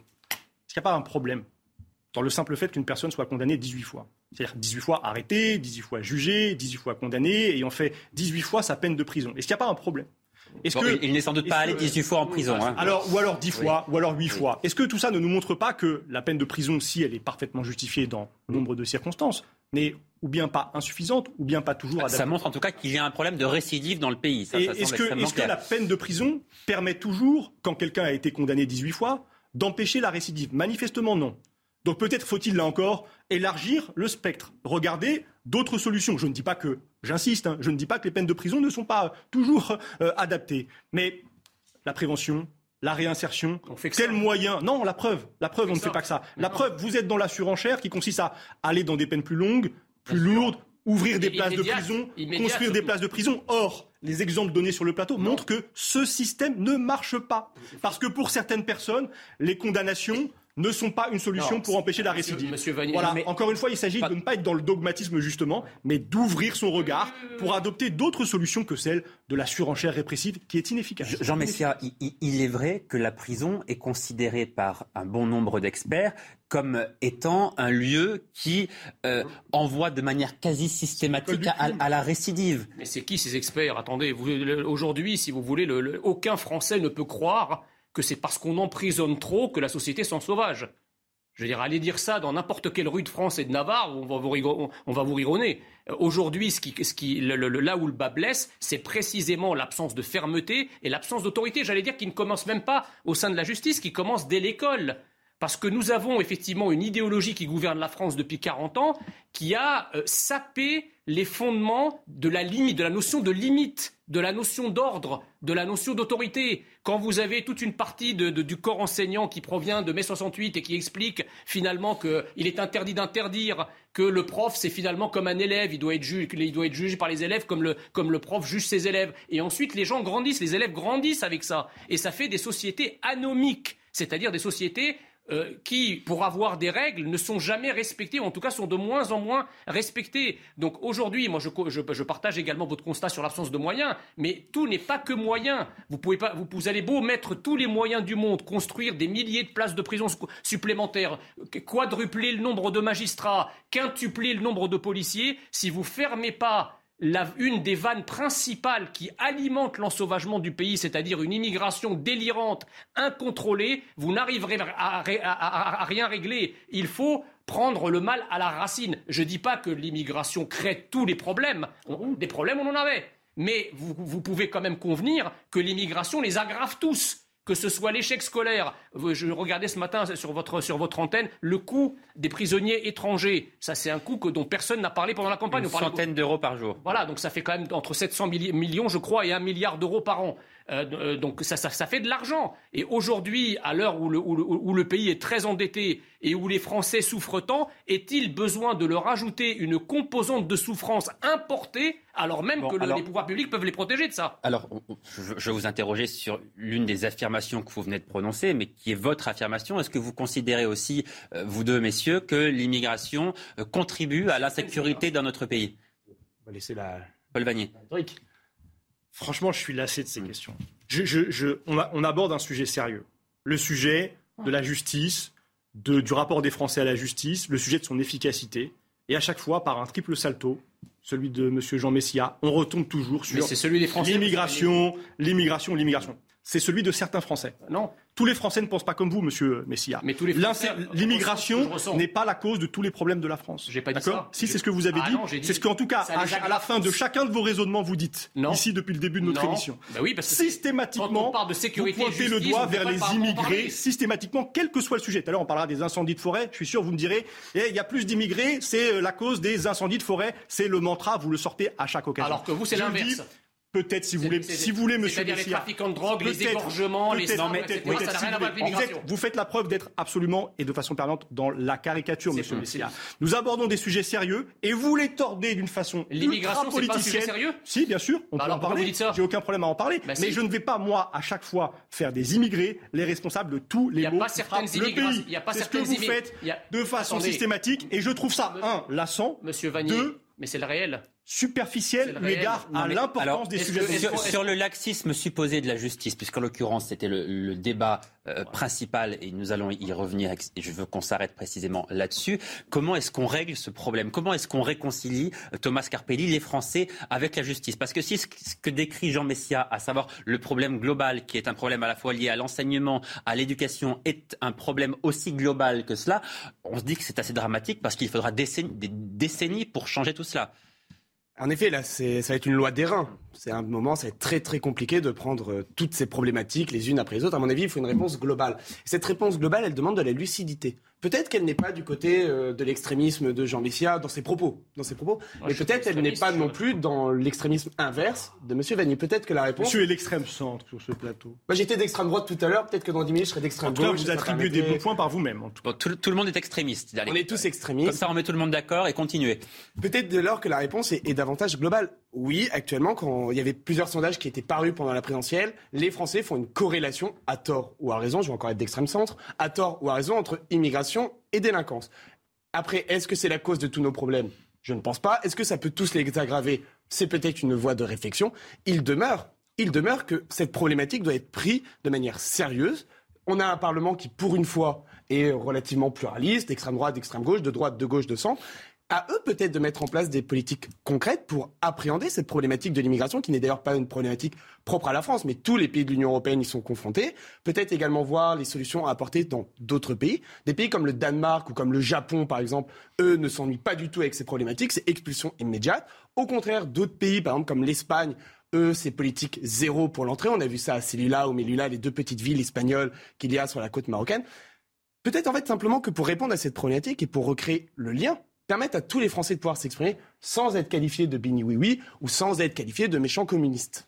Est-ce qu'il faut aussi, par exemple, réécrire le code pénal? Est-ce que le code pénal aujourd'hui vous semble adapté à la situation que nous vivons en ce moment? Non, mais c'est-à-dire, le, le- c'est pareil que les moyens, en fait. C'est-à-dire que nous avons euh, des lois extrêmement bien, bien écrites, extrêmement claires, extrêmement nombreuses, qui couvrent à peu près tous les champs. Euh, je pense qu'en théorie, euh, nous avons l'une des meilleures politiques pénales du monde.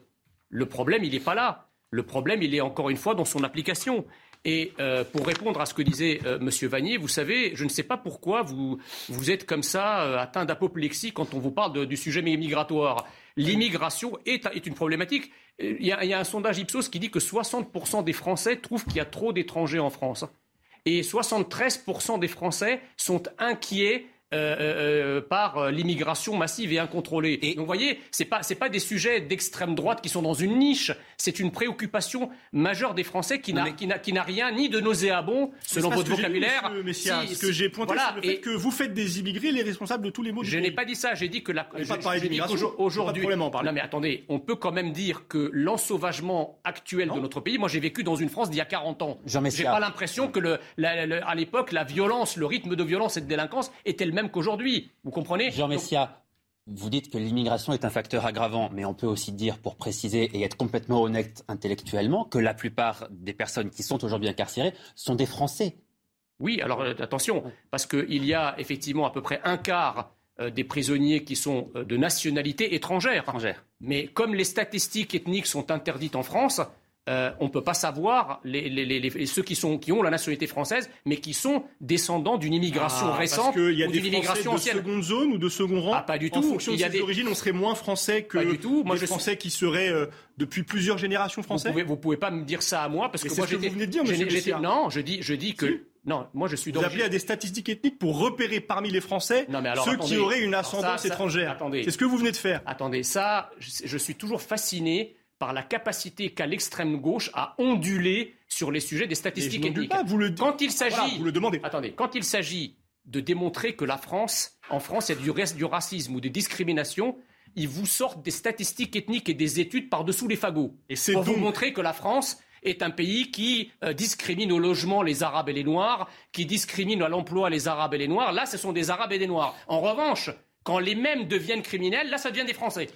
C'est fabuleux. Donc vous reconnaissez fabuleux. Vouloir trier parmi les Français. Je en considérant que certains sont des Français de toute génération et d'autres sont des Français ah, mais de sang mêlé ou euh, d'origine plus récente et, et considérer qu'ils ne sont pas à égalité français. C'est ce que vous dites. Je, dis qu'il y a un peuple français de souche, c'est-à-dire un peuple français historique qui est là depuis mille ans.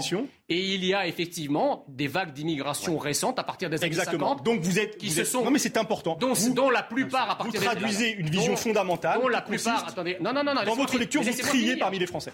Il y a une hiérarchie entre les Français, entre les bons Français, ceux qui sont là depuis longtemps, et les autres euh, de, nationalité plus récente. Tant qu'il y avait une assimilation républicaine, un creuset républicain français qui, dans lequel se fondaient les, vagues d'immigration, et on en a connu, les Portugais, les Italiens, les Belges, etc., les chrétiens d'Orient, les Vietnamiens, tout ça s'est fondu à la France et sont devenus français parce qu'ils se sont acculturés. mais quand vous avez, parmi les Français, quand vous avez, quand vous avez décrété vous et vos ancêtres politiques à partir des années 80 que la France est un pays raciste, colonialiste, esclavagiste, antisémite, évidemment, vous avez cassé l'assimilation. Donc il y a de l'antisémitisme en France, Monsieur Messia.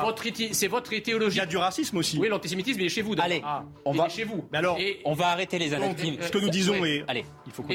On, on, va arrêter ce débat. On, on, marque une très courte pause. C'est votre idéologie putride qui a cassé l'assimilation et qui a fait deux catégories de On marque une courte pause et on se retrouve dans quelques instants pour la suite de nos débats. On, apporte, on abordera ce, ce rapport de la Cour des comptes qui remet en cause l'organisation telle qu'elle était prévue des Jeux Olympiques. Faut-il revoir notre ambition à la baisse? Une réunion a lieu aujourd'hui à, à l'Elysée autour du président de la République pour aborder la question. A tout de suite. De retour en direct sur CNews. Dans un instant, la suite de nos débats, juste après l'essentiel de l'actualité. Audrey Berthaud. Dans le Finistère, les deux incendies dans les monts d'Arrée sont d'origine criminelle selon le parquet euh, de Quimper. Mercredi dernier, deux enquêtes avaient été ouvertes sur ces incendies. La situation est d'ailleurs maîtrisée sur le secteur nord et le feu est fixé sur le secteur sud. La Chine lance un nouveau module de sa station spatiale. L'engin sans astronaute à bord a été euh, propulsé par une fusée depuis le centre de lancement de Wenchang au sud du pays.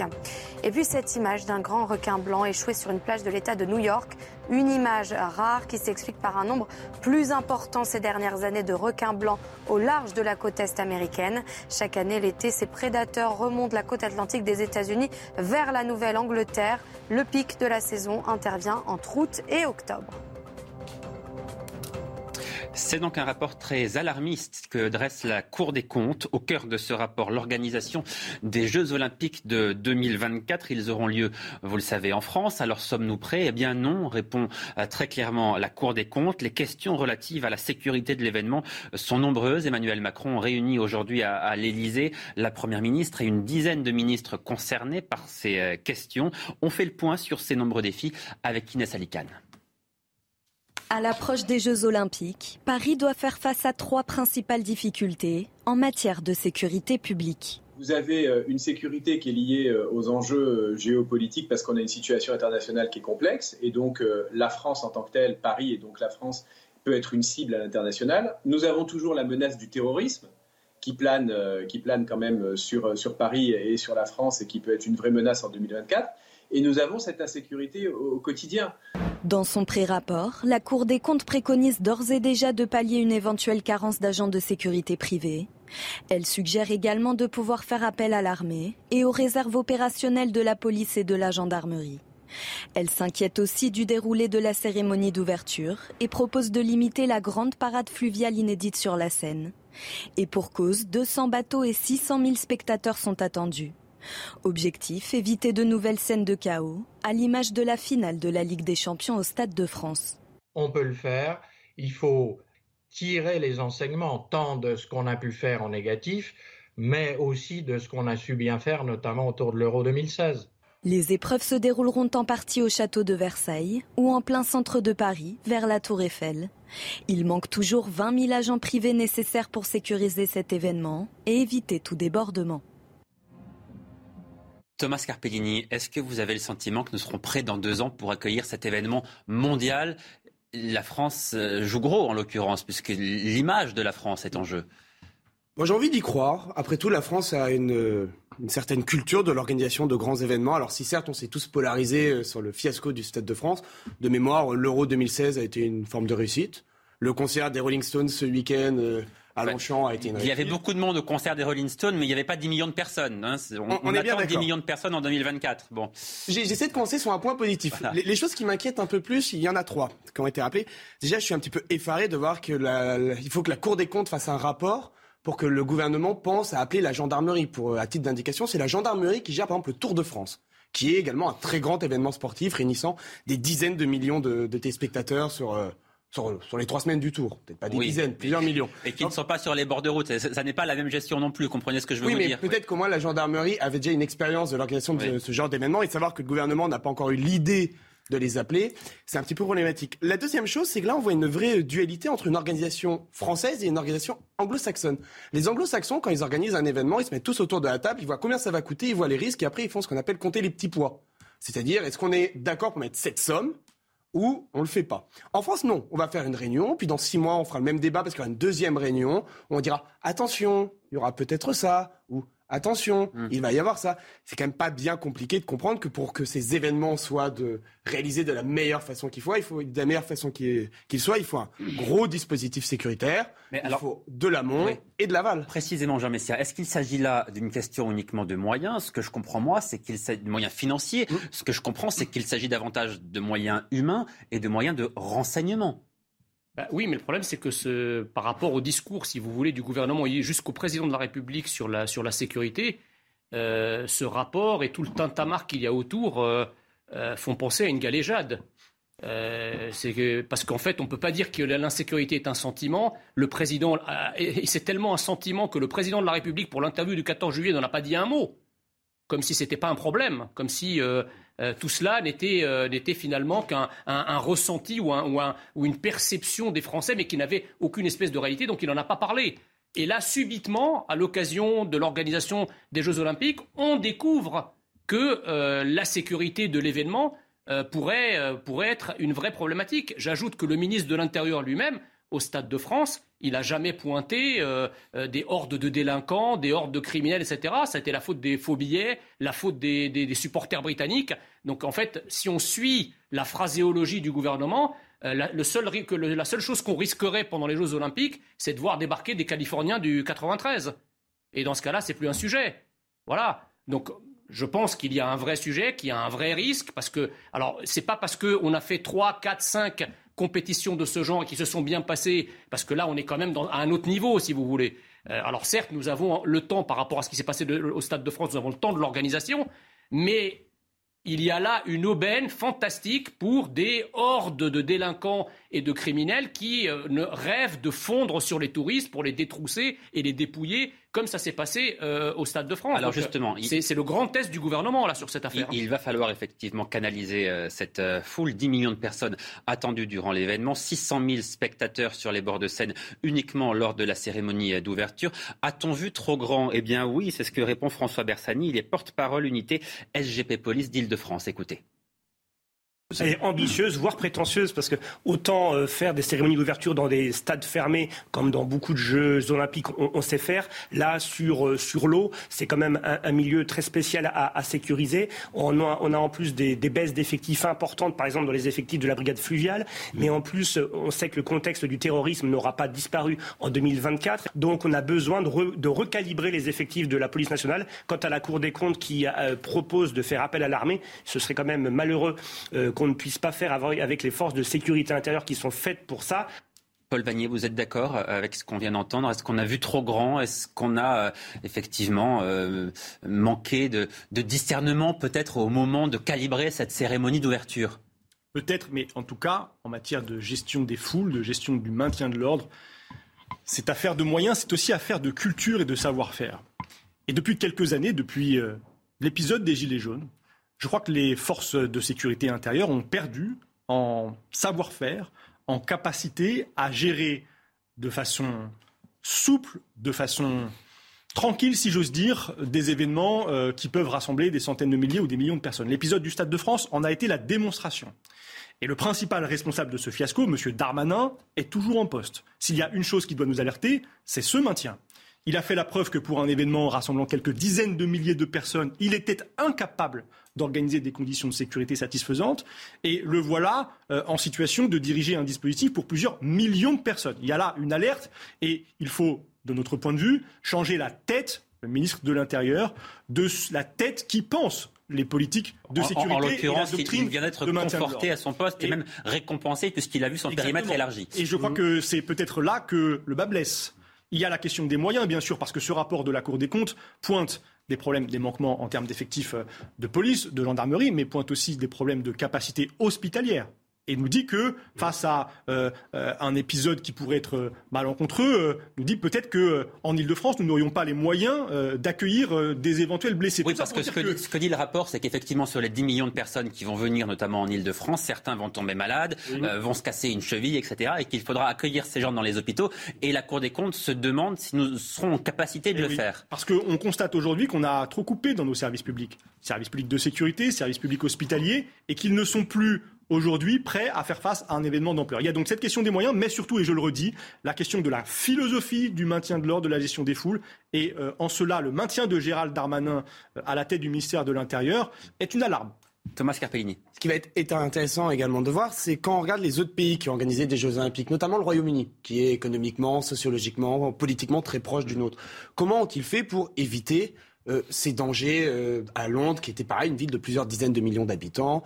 Et eh ben ils ont mis en place, c'était à l'époque Boris Johnson qui était maire de Londres, un très grand, mais un, un plan, je crois que c'était le plus grand de l'histoire de la cité londonienne, de maintien de l'ordre en amont des Jeux Olympiques. C'est-à-dire qu'ils n'ont pas attendu la cérémonie d'ouverture et attendu que les gens euh, arrivent sur les installations olympiques pour déployer du maintien de l'ordre. Ils ont fait une véritable politique de maintien de l'ordre en amont de ces Jeux Olympiques qui sont passés par de l'associatif, qui sont passés également par la réservation de certaines places de billets pour les personnes vivant dans les quartiers des Jeux Olympiques, qui sont souvent des quartiers un peu périphériques de la, ville. En France, je crois qu'à Paris, ce sera la Seine-Saint-Denis.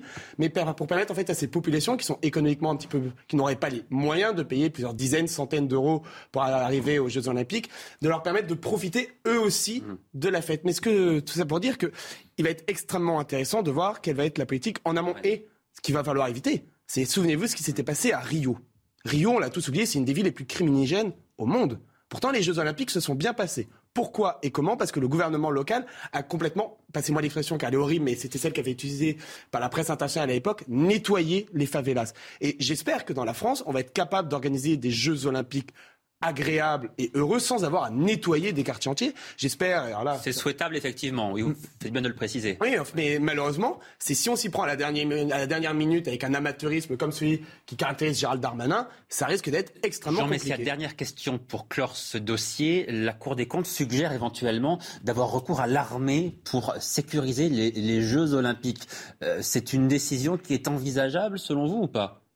Bah, euh, elle est envisagée. Parce que ça n'est a priori pas le rôle de l'armée de sécuriser des Jeux Olympiques. Ça n'est même pas du tout le rôle de l'armée. L'armée est déjà mise à contribution euh, dans l'émission de dans le plan Vigipirate, mais ça n'est pas la même chose. C'est pas du maintien de l'ordre. C'est pas c'est pas c'est pas la même chose. C'est pas du maintien de l'ordre, c'est sûr. Mais enfin, je pense que l'armée elle jouera à peu près le même rôle, mm. c'est-à-dire en appui des, des, des, forces de police et de et de gendarmerie qui seront qui seront mobilisées. Non, je pense que plus globalement, si vous voulez, malheureusement, la France qui qui fut un pays super cocancieux, comme dirait Rabelais, euh, est aujourd'hui un pays qui euh, entraîne une certaine forme de méfiance euh, de la part des étrangers. Vous savez, les réputations vont vite. Paris est, réputé aujourd'hui pour être une, ville sale, une ville très insécure, où l'insécurité est endémique, où les gens peuvent se faire voler dans le métro, dans les transports en commun, parfois très violemment. Et donc tout ça crée, je dirais, une vitrine de Paris qui euh, force le gouvernement finalement à prendre toutes les mesures pour être à la hauteur de l'événement dans un contexte, encore une fois, où la réputation de notre pays n'est plus ce qu'elle était il y a 30 ou 40 ans. Allez, un dernier chapitre. Enfin, allons-nous manquer de gaz et d'électricité l'hiver prochain? C'est une probabilité importante, reconnaît le gouvernement, qui prépare d'ailleurs en ce moment un plan de sobriété énergétique. Les premières pistes ont été annoncées par la ministre de la Transition énergétique, Michael Dos Santos. Voici un oubli qui pourrait coûter cher à ce magasin. Pour éviter les pertes énergétiques, le gouvernement a annoncé de futurs décrets. Le but, contraindre les magasins, climatisés ou chauffés, à fermer leurs portes en été ou en hiver. Une mesure saluée par la plupart des commerçants.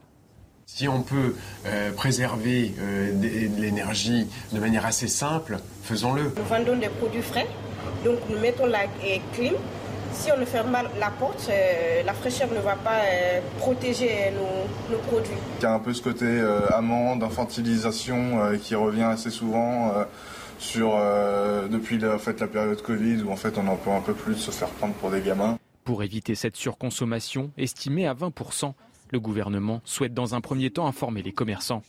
Par la suite, il pourrait sévir avec une amende maximum de 750 euros. Reste à savoir qui appliquera cette sanction. Ma police municipale, elle, elle se consacre à la sécurité des biens et des personnes. Elle n'est pas là pour appliquer l'ensemble des décrets gouvernementaux, euh, bien évidemment, parce que sinon, vous imaginez que je n'aurais pas assez d'effectifs. Certaines villes, comme Paris ou Lyon, ont déjà pris les devants.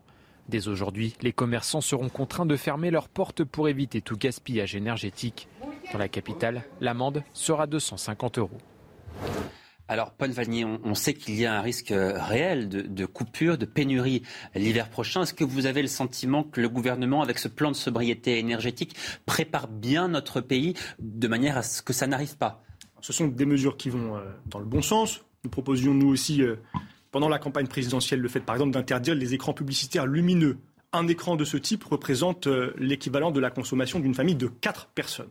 Mais je dois dire que ça me paraît très insuffisant, au sens où il y a une façon, je trouve, pour le gouvernement de pointer la responsabilité. Ce ne sont que les premières mesures, d'autres vont suivre. Hein. il y a une logique d'individualisation de la responsabilité, comme si c'était à chaque Français. Vous savez, c'est euh, éteigner le robinet, fermer la lumière et vous allez régler le problème. Non. Le problème, il vient notamment de la faillite, par exemple, de la politique énergétique française, le tout nucléaire. Vous avez la moitié des réacteurs nucléaires français en ce moment qui sont à l'arrêt qui ne fonctionnent pas. Ils ne fonctionnent pas parce que certains sont en maintenance, d'autres parce que le réchauffement climatique rend impossible, par exemple, le refroidissement par les eaux des fleuves de ces réacteurs. Donc ce que nous disons, nous, c'est qu'il faut une politique de planification, en particulier sur le plan énergétique, pour répondre aux besoins de la population française, aux besoins de son industrie, et répondre en même temps aux exigences que ce qui sont ceux qui imposent la lutte contre le réchauffement climatique. Nous proposons le passage aux 100% d'énergie renouvelable.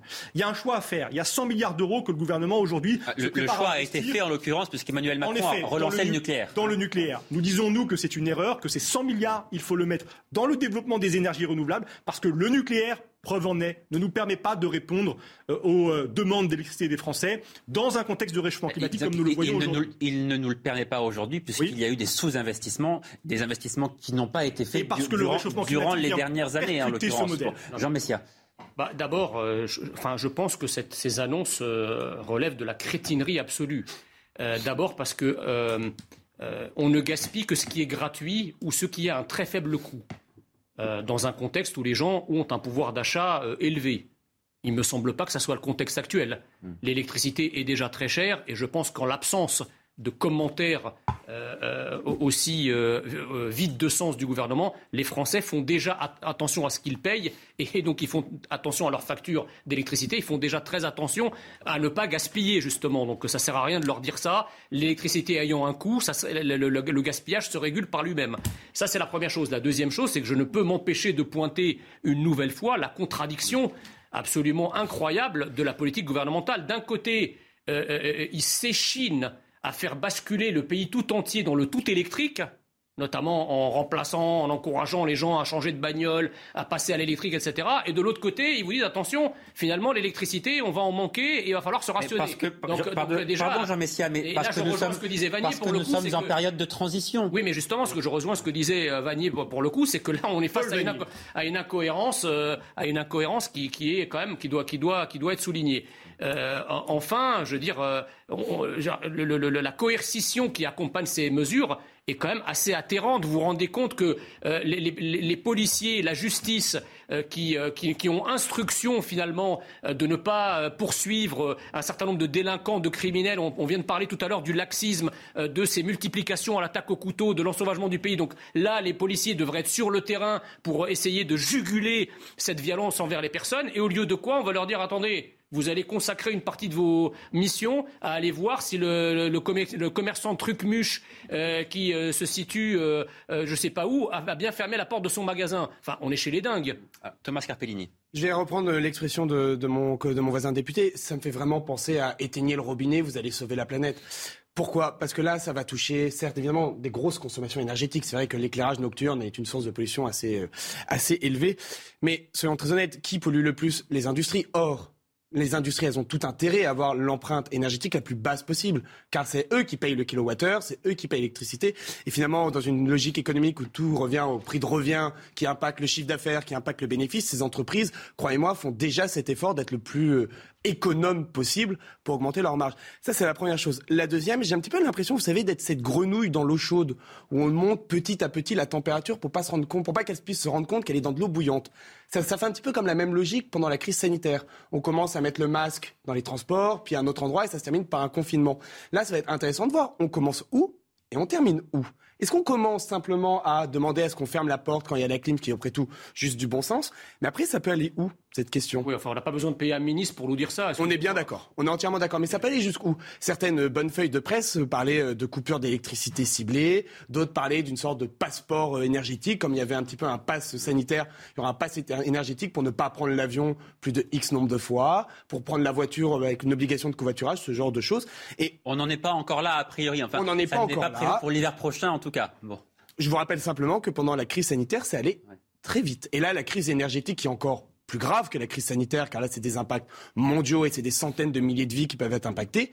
Je pense, en tout cas, que le gouvernement, dans une petite partie de sa tête, peut y réfléchir à ce genre de politique coercitive. Paul Vanier, ce qu'il faut dire aussi, c'est que les Français, quelque part, feront d'eux-mêmes des économies d'énergie, puisque l'énergie va coûter de plus en plus cher. Il n'y a pas de fatalité. Vous avez raison, les prix flambent.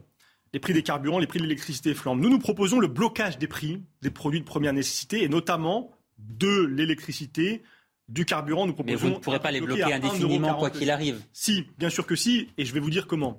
En faisant payer ceux qui euh, s'en mettent plein les poches à l'occasion de cette crise. Je rappelle que Total a réalisé l'année taxer les super profits. Un record de profits, 16 milliards d'euros. Qu'au premier trimestre, c'est 5 milliards d'euros mmh. de bénéfices qu'ils viennent d'engranger et ils nous annoncent une ristourne qui leur coûte 500 millions d'euros. 500 millions d'euros contre 5 milliards d'euros, 10 fois plus. Donc oui, nous proposons, nous, que ce soit à eux de passer au tiroir caisse, une taxe exceptionnelle sur les super profits de Total, des sociétés d'autoroutes, de la CMA-CGM pour bloquer les prix et répondre à la crise du pouvoir d'achat qui prend à la gorge des millions de nos compatriotes. 20 secondes pour terminer, Jean Messia. Jean-Luc Mélenchon va donner son patrimoine ou pas pour aider la, France euh, dans cette, à travers cette crise. suivi le rapport, mais la déclaration de bah, patrimoine de tous les responsables publics sont il fait partie des, sur Internet, il, monsieur. Il fait partie des hommes politiques les plus riches. Pourquoi il ne commence pas par lui? Et le vôtre, monsieur Messia, parce que je me rappelle que vos salaires au Rassemblement national, ils étaient absolument considérables, spectaculaires. Ça n'est pas avec 7 000 ou 18 000 euros par mois, C'était choquant. C'était trois mois et c'est pas le patrimoine d'un million et demi Merci, messieurs. On ne vous aura pas réconcilié, mais évidemment, on ne vous avait pas invité pour cela. Merci néanmoins d'être venu débattre sur le plateau de CNews. Merci à tous les trois. 8h03. Merci à vous de nous avoir suivis. On se retrouve demain évidemment pour Midi News à nouveau et tout de suite et bien d'autres débats sur CNews. Merci.